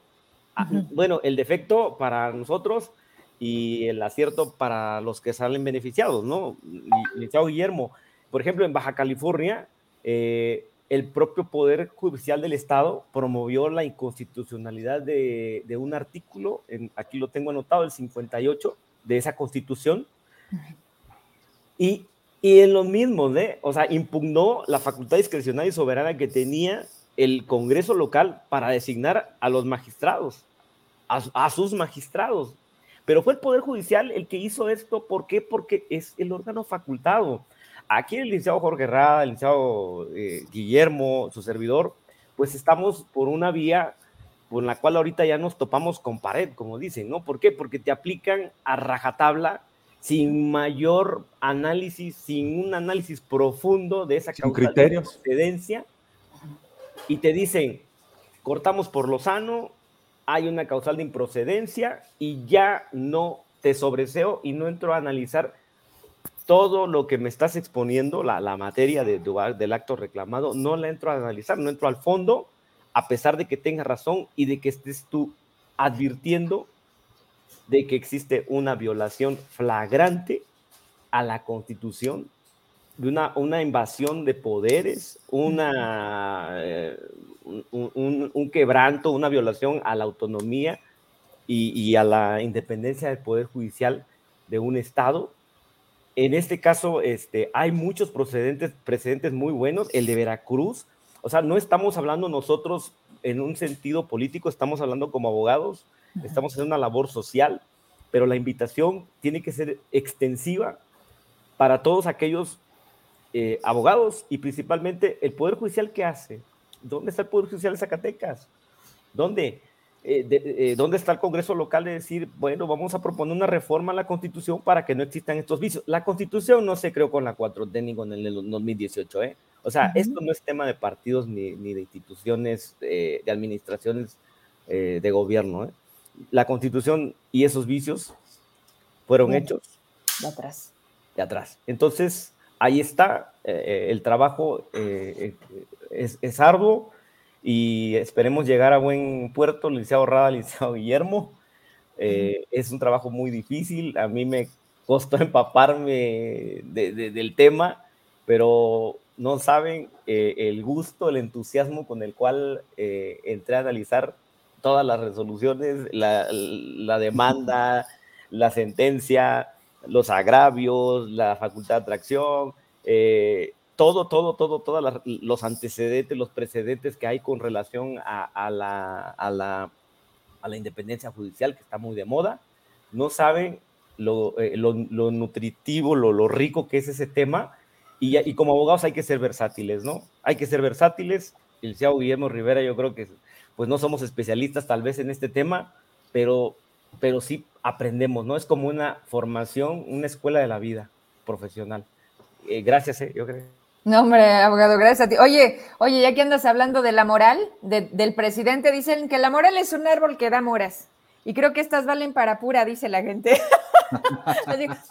Lo dije como una forma de motivación, porque pues, y como es una tendencia, ¿no? Yo creo que las tendencias en ocasiones eh, impactan más o, entran más en la psique que, que, la razón, lo razonable, ¿no? Memo, vamos cerrando porque la verdad es que hay, muchos temas y esta no va a ser la última. Eh, qué, rico platicar con ustedes, qué padre tener este nivel de, retroalimentación al final Creo que poco se tocan estos temas. No hay muchos programas que den esta oferta en una mesa con. O sea, veo a Juan Luis, ya te veo súper suelto, abogada. La primera vez que te tuve, estabas como más reservado y hoy te veo que, lo disfrutas, pero que además no lo transmites y, créeme que eso para mí es un gran logro, porque para eso es, y siempre que te invite, que me digas que sí, para mí es un lujo, así que muchas gracias. Guillermo, pues qué te digo, este, a ver, me gustaría cerrar con algo que no es menor, ya que estamos hablando de, de otras cosas que están por venir y hasta dónde bueno o malo, qué significa, porque bien lo dicen, creemos que no nos impacta, creemos que lo vemos a distancia y que las decisiones que a veces se toman en otras mesas no nos van a llegar, ¿no? Y por cierto, mi Rada, hoy te veo muy callado, pero ahorita voy contigo, pero que estoy aprovechando a, estos dos abogados. Ah, por supuesto. Guillermo, militarizar este país, la Guardia Nacional, encuartelar a las estatales. De por sí ya venimos de un gran cambio que fue la Policía Federal, que ya no vemos en las carreteras, pero que tampoco vemos a la Guardia Nacional, pero que también estamos viendo que rebasan ciertas facultades. Hay una sociedad con falta de, oye, esto es correcto, oye, los tránsitos me pueden detener y bajarme porque no traigo las placas actuales. ¿Me entiendes? O sea, tenemos mucha falta, ahí entiendo muy bien la postura de, Juan Luis. Nos falta mucho, ¿dónde aprendemos eso? ¿Qué sí, qué no, cómo actuar, qué es correcto, dónde denunciar? Porque eso sí debo de reconocerlo. Si tú quieres, nos ha costado tiempo, cultura y, valentía. O sea, el tema de, de Vero, dilo tú, a un punto de, no, yo voy al programa y lo digo, créeme que es un gran paso. Pero ¿qué sucede con toda la gente que quizás no les llega a Facebook, Memo? ¿Qué pasa con la gente de las zonas rurales? ¿Qué pasa donde las desigualdades se notan más? ¿Cómo podemos hacer esa escuela? ¿De qué hacer? ¿Para qué sirven? ¿Cómo?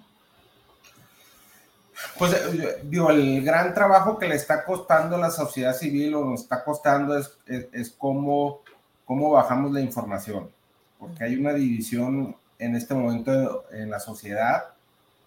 Estamos divididos entre fifís, no fifís y, y una serie de divisiones que no tiene caso señalar pero lo que sí es cierto que todo este ejercicio de, de, la cuarta transformación, de la distribución de la riqueza, eh, de que no llega la información, pues nos tiene que generar un aprendizaje y, y, y, este aprendizaje tiene que ver que algunas cosas se están haciendo mal y que se tienen que corregir. Y, un tema que también está en tu cancha y que ahí nos puedes ayudar a todos los sectores es cómo comunicar, porque eh, vamos a decir, esto que estamos hablando de, del conflicto de interés de magistrado, si te vas al magisterio, eso es muy común. O sea, ¿cómo le das una plaza a una persona que no tiene derecho en relación a un maestro que tiene mucho tiempo preparándose y trabajando y día a día los maestros viven temas de, otorgamiento de plazas basadas en un conflicto de interés y te puedes ir a un derecho de escalafón, de... de Carrera magisterial y demás también lo estamos viviendo ahora en los temas de los sindicatos, se habla de democracia sindical, pero si entre los mismos compañeros se dan patadas y no se respetan entre ellos, y no respetan... O los líderes de sindicatos, Memo, ¿quién ¿quiénes los eligen? ¿No? Así es, pero insisto, pues el mismo compañero, en el, ejemplo de la libre democracia sindical, permite que el otro sindicato haga actos autoritarios, que no, que no sea transparente, que no respete el, el, verdadero debate eh, o concurso entre, entre los líderes que van a, o planillas que van a generar, eh, este, a quién se va a designar, digo, que están luchando por este tema de la democracia sindical. Entonces yo diría, pues tenemos un gran ejercicio. Yo, yo desconozco cómo llegar a otras, eh, eh, a otros sectores. Yo te diría que en el caso de la abogacía, pues es hacer este ejercicio de tocar las puertas a los abogados y decirles que participen, que defiendan el Estado de Derecho, que sí se tienen que involucrar en este momento, que sí es obligación, porque los abogados estamos siendo muy comodinos eh, en decir, no es que todo es político, no nos corresponde, a nosotros nos debemos organizar para capacitarnos. o te ponen dedo, Memo. ¿A ti te ha pasado que te confrontas al tema gubernamental de alguna manera por algún caso particular que traigas, lo que pasó en Baja California, y te pusieron mano, te señalaron y te quitaron, quizás, no sé, te, te ficharon? Eh, digo, sí, definitivamente eso pasa y, y, sigue pasando, pero pues ya estamos de este camino. Mm. estamos del camino de la defensa del Estado de Derecho, de, de, proteger, de defender el tema de que se elimine la impunidad. Y cuando te pones en esta cancha y, vives en esta cancha, eh, eh, eh, pues te quedan dos opciones, derrotarte o, o, ver cómo sí se puede. Y entonces en la lógica de cómo sí se puede, pues uno es la queja y como el día de hoy es legítimo que estemos hablando de quién es el culpable, pero la otra es, yo le diría a los abogados y abogadas, pues cómo nos reivindicamos con el derecho. Con la profesión que elegiste tener, no con el cargo público que te dieron, ¿no? Claro, entonces yo a cada abogada, a cada abogado le diría, pues, pues ¿cómo le estamos haciendo? Pues para que salgas a la calle y la gente te salude y diga, ah, es un abogado y te sientas digno de, ser un abogado, de, de, respetar tu profesión. Y eh, a un juez le diríamos lo mismo, ¿verdad? Si se siente digno, cómo lo, lo, lo, designaron. Este, no he escuchado de un juez que renuncie a su cargo por un tema de, eh, dignidad, mm. eh, de, que se, se genere todo este conflicto. Imagínense aguantar todo este conflicto de, decir, te puso un primo, este, fue un conflicto de interés. Si no tienes la capacidad, tú no eras, ¿no? Y, en, un, pueblo tan chiquito, Memo, en donde todos te conocen y te lo vas a topar. Claro, y estarle apostando al tiempo, ¿eh? Porque, claro. bueno, en sí, ya nadie se, nos olvide. Ya nadie se acuerda. Este, igual ustedes sí se van a acordar de cómo lo designaron, pero seguramente las nuevas generaciones no o como dicen ustedes, porque no son de Zacatecas, ni lo conocen. Porque además hay una realidad, Memo, Juan, Jorge. Es un círculo. Le llaman el círculo rojo. Ahí es donde todo esto se mueve. Fuera de ahí, a nadie le interesa. ¿Cuándo nos llega el apoyito? Dentro de un mes va a haber un evento. Ahí vaya. ¿Cómo, cómo en qué gira los días de los mexicanos, de los zacatecanos, que no están inmersos en la tecnología, en los medios de comunicación. ¿En qué, Memo? ¿En qué, Juan? Jorge, voy contigo, Jorge Rada, para dar cierre a una última vuelta. A ver, quiero escucharte. Nuestros abogados están ah, contratados por la 4T en Zacatecas, por eso no levantan la voz. Ah, ¿Qué más, Jorge? ¿Con qué más te has topado? Bueno, pues la verdad es que eh, las características de estos gobiernos, como te lo reitero, pues eh, tienen, tienen la, firme intención de eliminar eh, la división de poderes, de eliminar el debido proceso, de no ser transparentes, venderle espejos a la ciudadanía. simplemente vemos cómo pues, se han celebrado conciertos cuando ha sido totalmente incongruente con la política de salud, ¿no? Y, eventos que tienen la finalidad únicamente de cambiarle la perspectiva, la realidad a la gente de lo que está sucediendo en Zacatecas. Pues todos los días están sufriendo asesinatos. Realmente tenemos miedo los que vivimos aquí en Zacatecas, eh, comentárselo a Juan Luis, a Guillermo. Zacatecas, como otros estados, está viviendo una situación muy, muy peligrosa en cuanto a la seguridad de todos nosotros. Y, más los que nosotros estamos en este activismo, pues somos objeto ¿no? de, esa presión por parte de las autoridades, por parte de los seguidores del gobierno, en el cual ellos consideran que es un ataque frontal a, la forma de gobierno. Pues no, pues simplemente estamos eh, representando o liderando eh, los principios constitucionales, los pilares democráticos, como lo establece, como lo dijo eh, Juan Luis, eh, es una obligación como nosotros como ciudadanos y creo que en mi conciencia quedará que realicé acciones ciudadanas en favor de todos nosotros, no, no únicamente un interés particular, sino de todos nosotros. nosotros hemos presentado más de mil demandas para proteger los derechos de prestación de, los jubilados, Y, los, pensionados. Hemos presentado amparos para la protección de periodistas, que aquí me ayudó eh, el abogado Guillermo. Juan Luis, que siempre ha estado participando de manera directa con nosotros con, los, con, con el tema penal de, de, las denuncias anticorrupción. Es decir, es una tarea realmente agotante, pero a la vez muy satisfactoria, ¿no?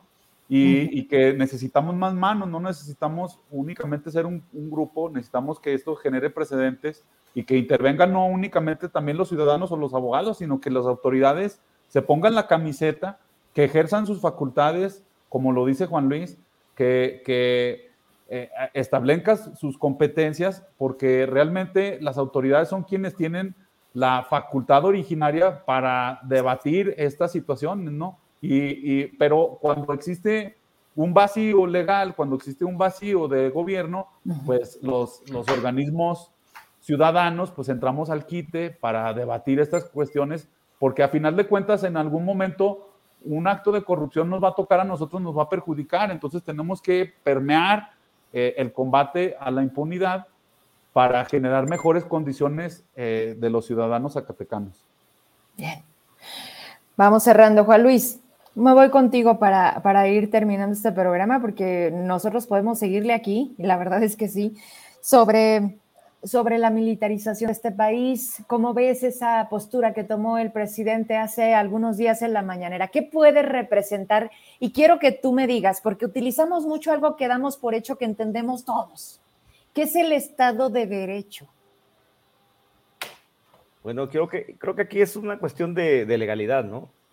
Aquí eh, todos vivimos principalmente como, eh, tomando lo que dijo el licenciado Guillermo Rivera, vivimos no un país y un mundo, ¿no? No de información, sino de desinformación.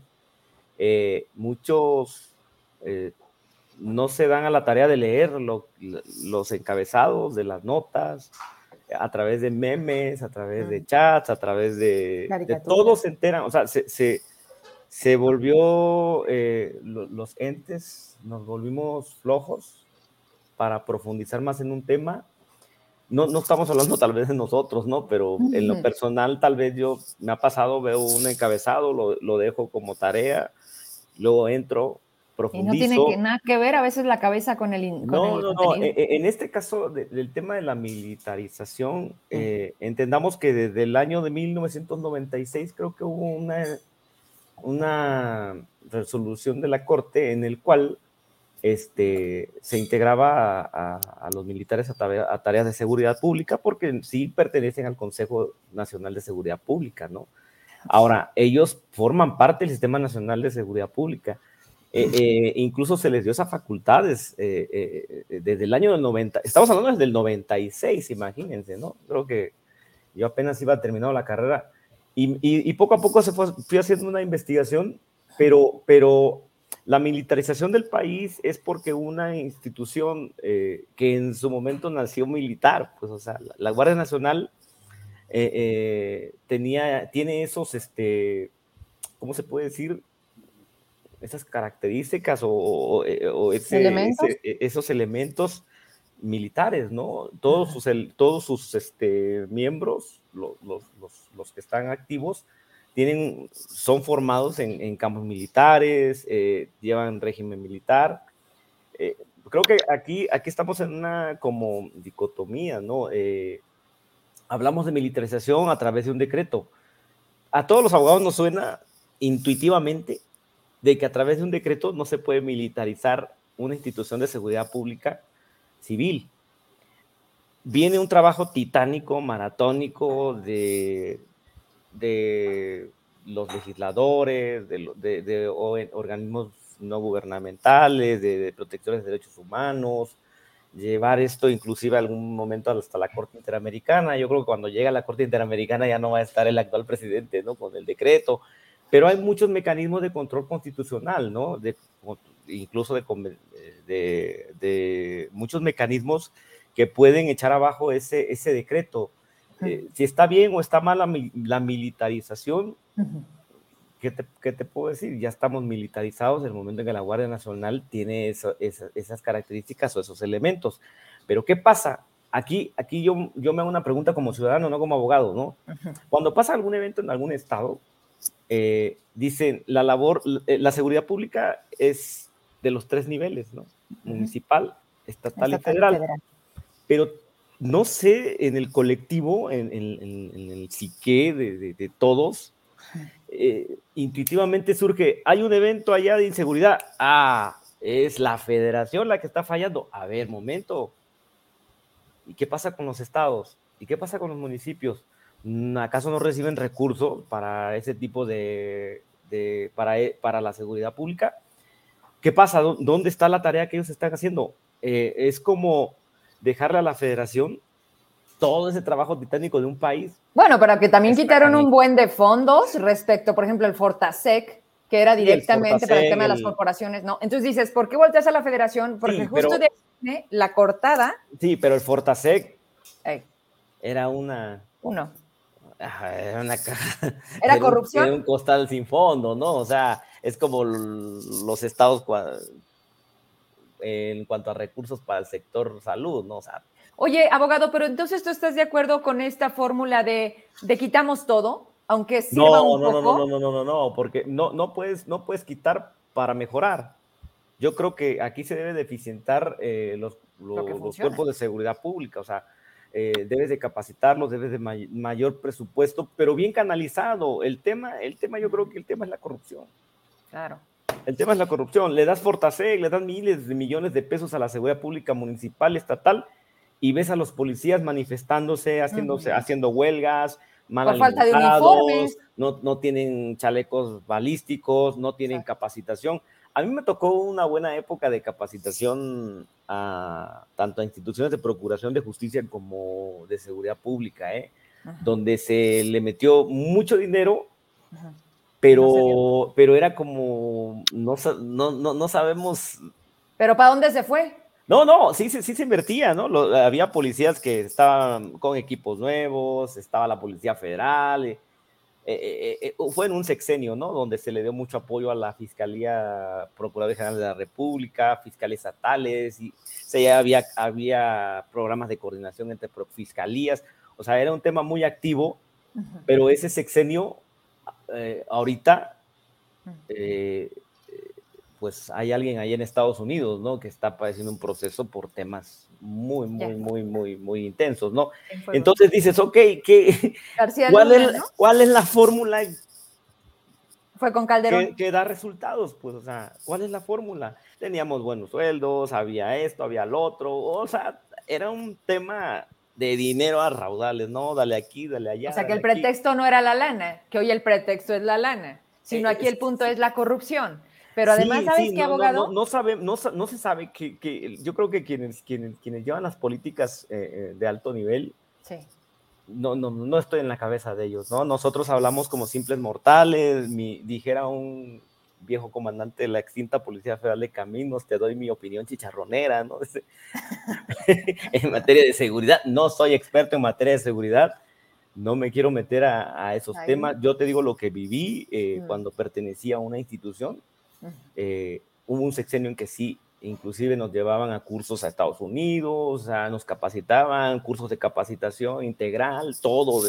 O sea, era integral el tema, pero sí ya llega el otro sexenio, empieza, se acaba, y ya ahorita, por lo que me comentan, es nulo, ¿eh? O sea. Mm, no, es que ahora la estrategia se fueron al extremo. no balazos, ¿no? Unos se fueron al extremo. Había mucho dinero, pero sí había resultados. Yo, mira, en su momento te voy a, te voy a comentar la experiencia como ciudadanos, ¿no? Yo tuve amigos que vivían en Monterrey en la época 2007, 2008. Era insoportable vivir ahí, o sea, no se podía vivir, tuvo que entrar la Marina y puso orden. Así, orden, orden. Pero que toque de queda, o sea, lo que sea, pero, puso orden y se acabaron, en cierta forma, le bajaron las intensidades a los narcobloqueos, mm. a secuestros y todo lo que, todo lo que se vive, ¿no? Desde esa época.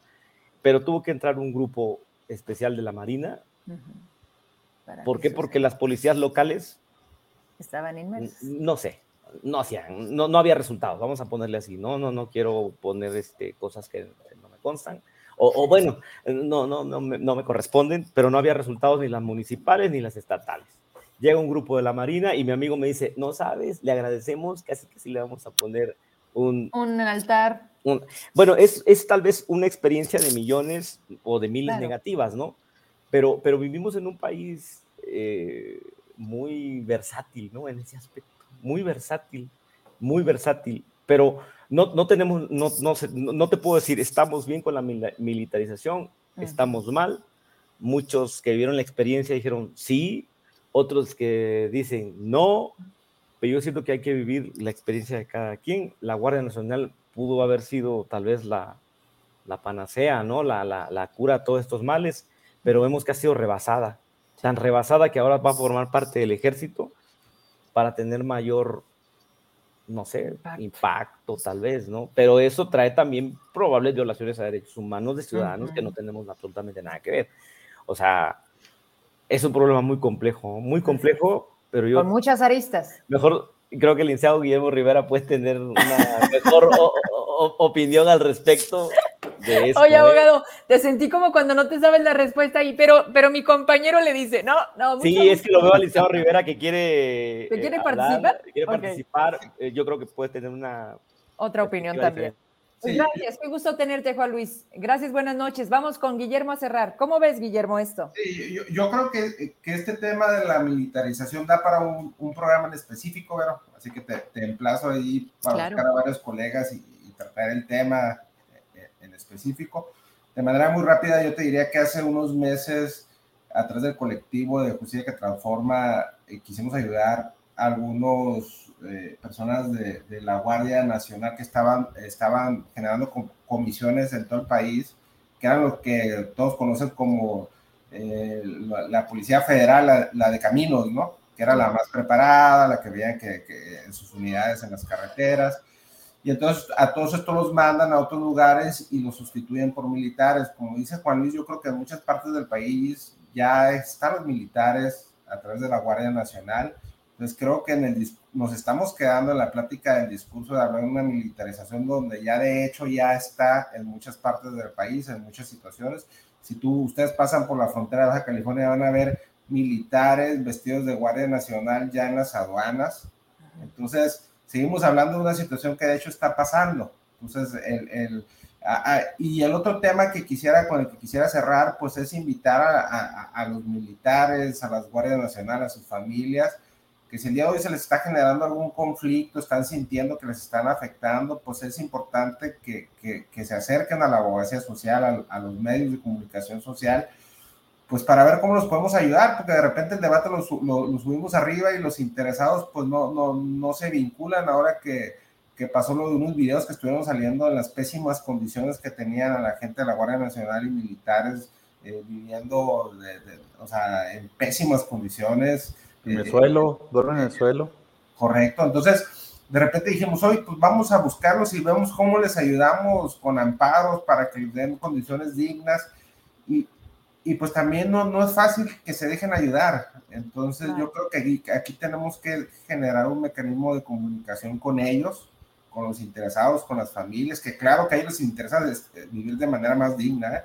y seguramente va a haber muchos miles de militares que no estén de acuerdo con lo que está pasando en el país, pero no saben también cómo defenderse ni cuáles son sus derechos y también sus familias están sufriendo esta movilización que se está dando. Entonces yo creo que por ahí hay, hay, hay retos, Mero y compañeros abogados, y pues estamos a la orden para, para poder este, construir una ruta de, de, cómo sí. Entonces yo, yo, les agradezco la invitación, este, cualquier otra que nos quieran hacer, es un placer, un placer estar con ustedes y con el público de, de Zacatecas y, bueno, pues unidos somos más fuertes y no, hay, y no hay que olvidar que somos los mismos, ¿no? Somos los mismos países, somos los mismos mexicanos, somos la misma comunidad y, y, por ahí debemos de construir todo, ¿no? Muchas gracias, eh, abogado. Qué gusto verte y escucharte. Y termino contigo, abogado Rada. ¿Con qué te despides y la opinión al respecto de esta posibilidad? Que más allá, como bien lo dicen, es que ya está. Nada más que, aunque sea el mismo México, sí sí tiene sus particularidades cada punto de este, de este país. Sí, bueno, es difícil la situación aquí en Zacatecas. No, no, no podremos optar porque se, retire, se retire los militares, la Guardia Nacional. Creo que requiere un cambio necesario de, de, la estrategia de seguridad. Zacatecas es de los estados en que sufre más violencia, más secuestros, más asesinatos, la delincuencia organizada Entonces, realmente no podemos seguir el eco desde el titular del Ejecutivo Federal y que el gobernador siga esa misma línea. Creo que tiene que existir un cambio de, por, por cada vocación, por cada realidad social que vive entidad federativa, adecuarse a lo que estamos viviendo.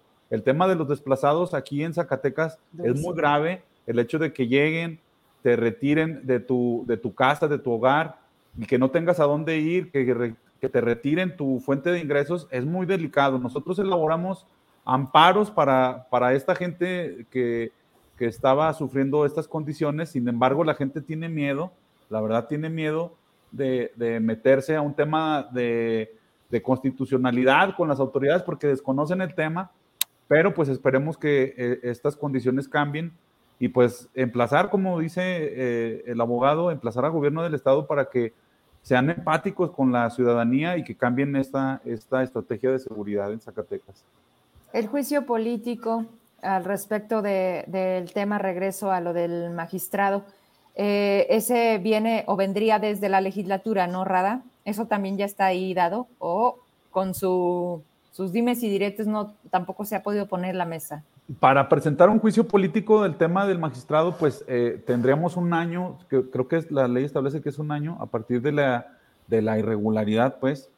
Eh, no lo hemos presentado nosotros, pero creo que estamos, estamos a la expectativa de ver que, cómo se resuelve eh, el tema de, del amparo y en cuanto se resuelva a favor, pues ya veremos las posibilidades que hay, ¿no? Porque hay, hay responsabilidades en el, en el tema administrativo, en el tema político, como tú lo señalas, y en el tema penal. Pues vamos a estar atentos al seguimiento de esto. ¿Les parece que la siguiente cita con ustedes y quienes ustedes deseen también que seamos más, eh, vayamos reeducando? Hay cosas ya establecidas, pero no conocidas. ¿Por qué no hacemos un programa totalmente educativo? Planeamos previo los temas que la sociedad deberá de estar preparada ante estas circunstancias. ¿Qué hacer en este caso? cómo actuar, qué, o sea, ¿les parece? Vamos armando la ESA, a lo mejor con un poquito más de uno, dos, tres, y lo lanzamos. Y vamos viendo también la gente que se sienta con esta cercanía de buscar al abogado Guillermo, aunque no esté en Zacatecas, porque les tengo que decir algo, Juan Luis, se está cargando mucho la chamba de un lado. O sea, es esta realidad de quererle entrar, a querer poner este grano de arena. Créanme, yo lo intento todos los días a las 8 poner la pieza para que empiece a caminar esto. Rada, yo, pues sí, hay, momentos en los que sí volteo y le digo, oye, pues es que ya, ¿no? O sea, llega un punto en donde dices, ¿quién más? Como dice, pues las manos también funcionan, que se pongan a trabajar. Y, y, queremos cambiar esa parte y que en Zacatecas se deje de decir y se empiece a actuar. Guillermo, Juan, ¿Cómo puede la gente escribirles? ¿Hay alguna manera en redes? ¿Cómo los encuentran? ¿O que los busquen como Colecna? ¿Cuál será la forma? Pues bueno, yo, los invitaría a seguir las páginas de Justicia COVID, Justicia que Transforma. Ahí está el colectivo a nivel nacional, están las 32 entidades. Incluso ahí están los datos de Jorge Rada y su servidor y muchos más abogados que están por ahí que le estamos entrando al tema de, de buscar este, generar una ruta de abogacía social para apoyar a los grupos vulnerables del país y pues invitar a todos los abogados y abogadas que se sumen a este tipo de proyectos. Entre, más seamos, pues la carga y la losa es, es menos, pesada. menos pesada. Juan Luis, ¿cómo te podemos contactar si la gente te acaba de ver en este programa y quisieran directamente hablar contigo? ¿Cómo te encontramos? Pues yo mi Facebook aparezco como mi nombre tal cual, Juan Luis Guzmán Escobar y ahí me pueden contactar o a través de Colegna o del Liceo Jorge Rada y Guillermo Rivera. Y la, lo enriquecedor de este programa es que es un programa que trae ahí diversidad, ¿no? Porque tenemos al abogado Guillermo de Baja California, su servidor que pues ya no sé si soy de... ni de aquí ni de allá. De Chiapas, soy de Oaxaca, de, Veracruz, soy de la Ciudad de México, Zacatecas. Soy de México. me, ha dado la... Ahorita soy de la Ciudad de México. Pero es enriquecedor, eh, este programa es nutritivo y lo que podamos nosotros aportar, lo bueno, lo positivo de las experiencias de, de otras, como haciendo una especie de derecho comparado, ¿no? Pero un derecho comparado local.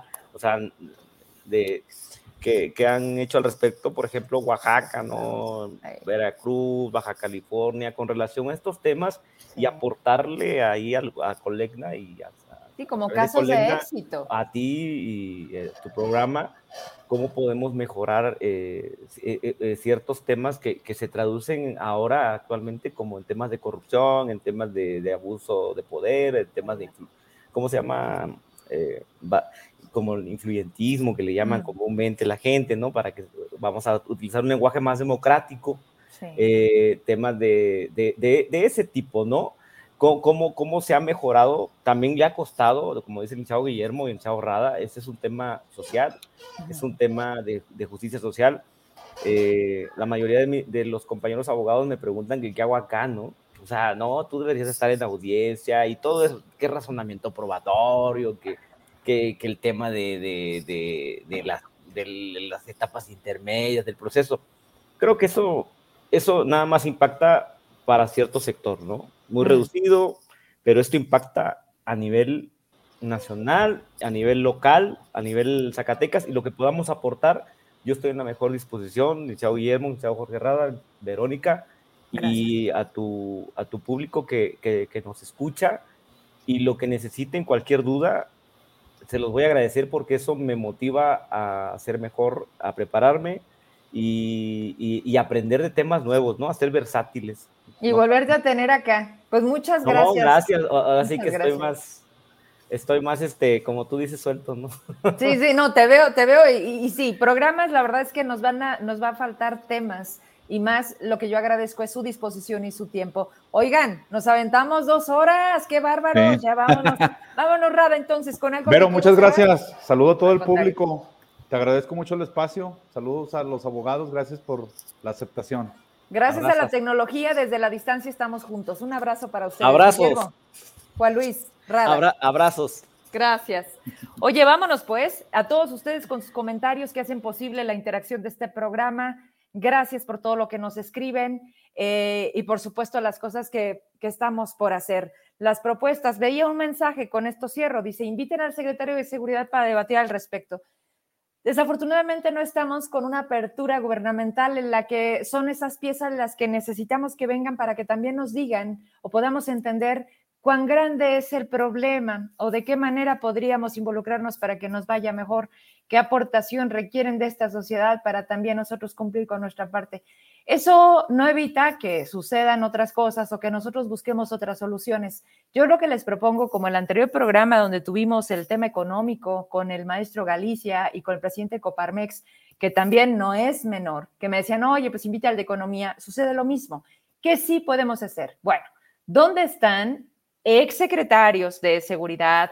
No sé, hoy retirados o simplemente ya dejaron la parte política. Sin embargo, seguirá siendo muy valiosa su opinión al respecto de qué pasaría si usted estuviera en ese cargo hoy.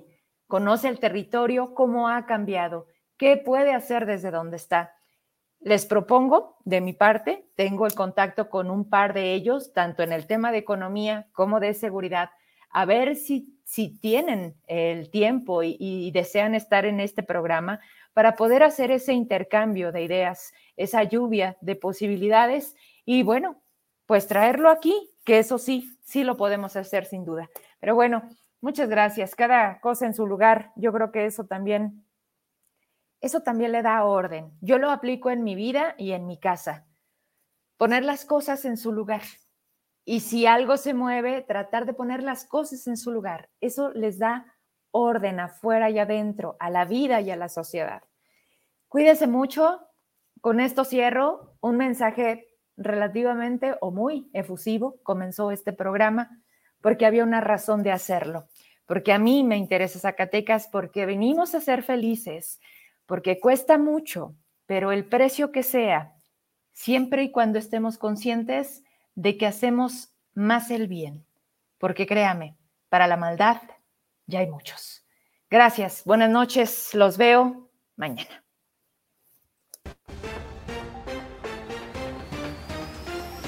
Internacionales. China anuncia más maniobras militares en torno a Taiwán. China acusa a Estados Unidos de promover a las fuerzas de la independencia en Taiwán al vender equipo militar a la isla y tratar con sus autoridades.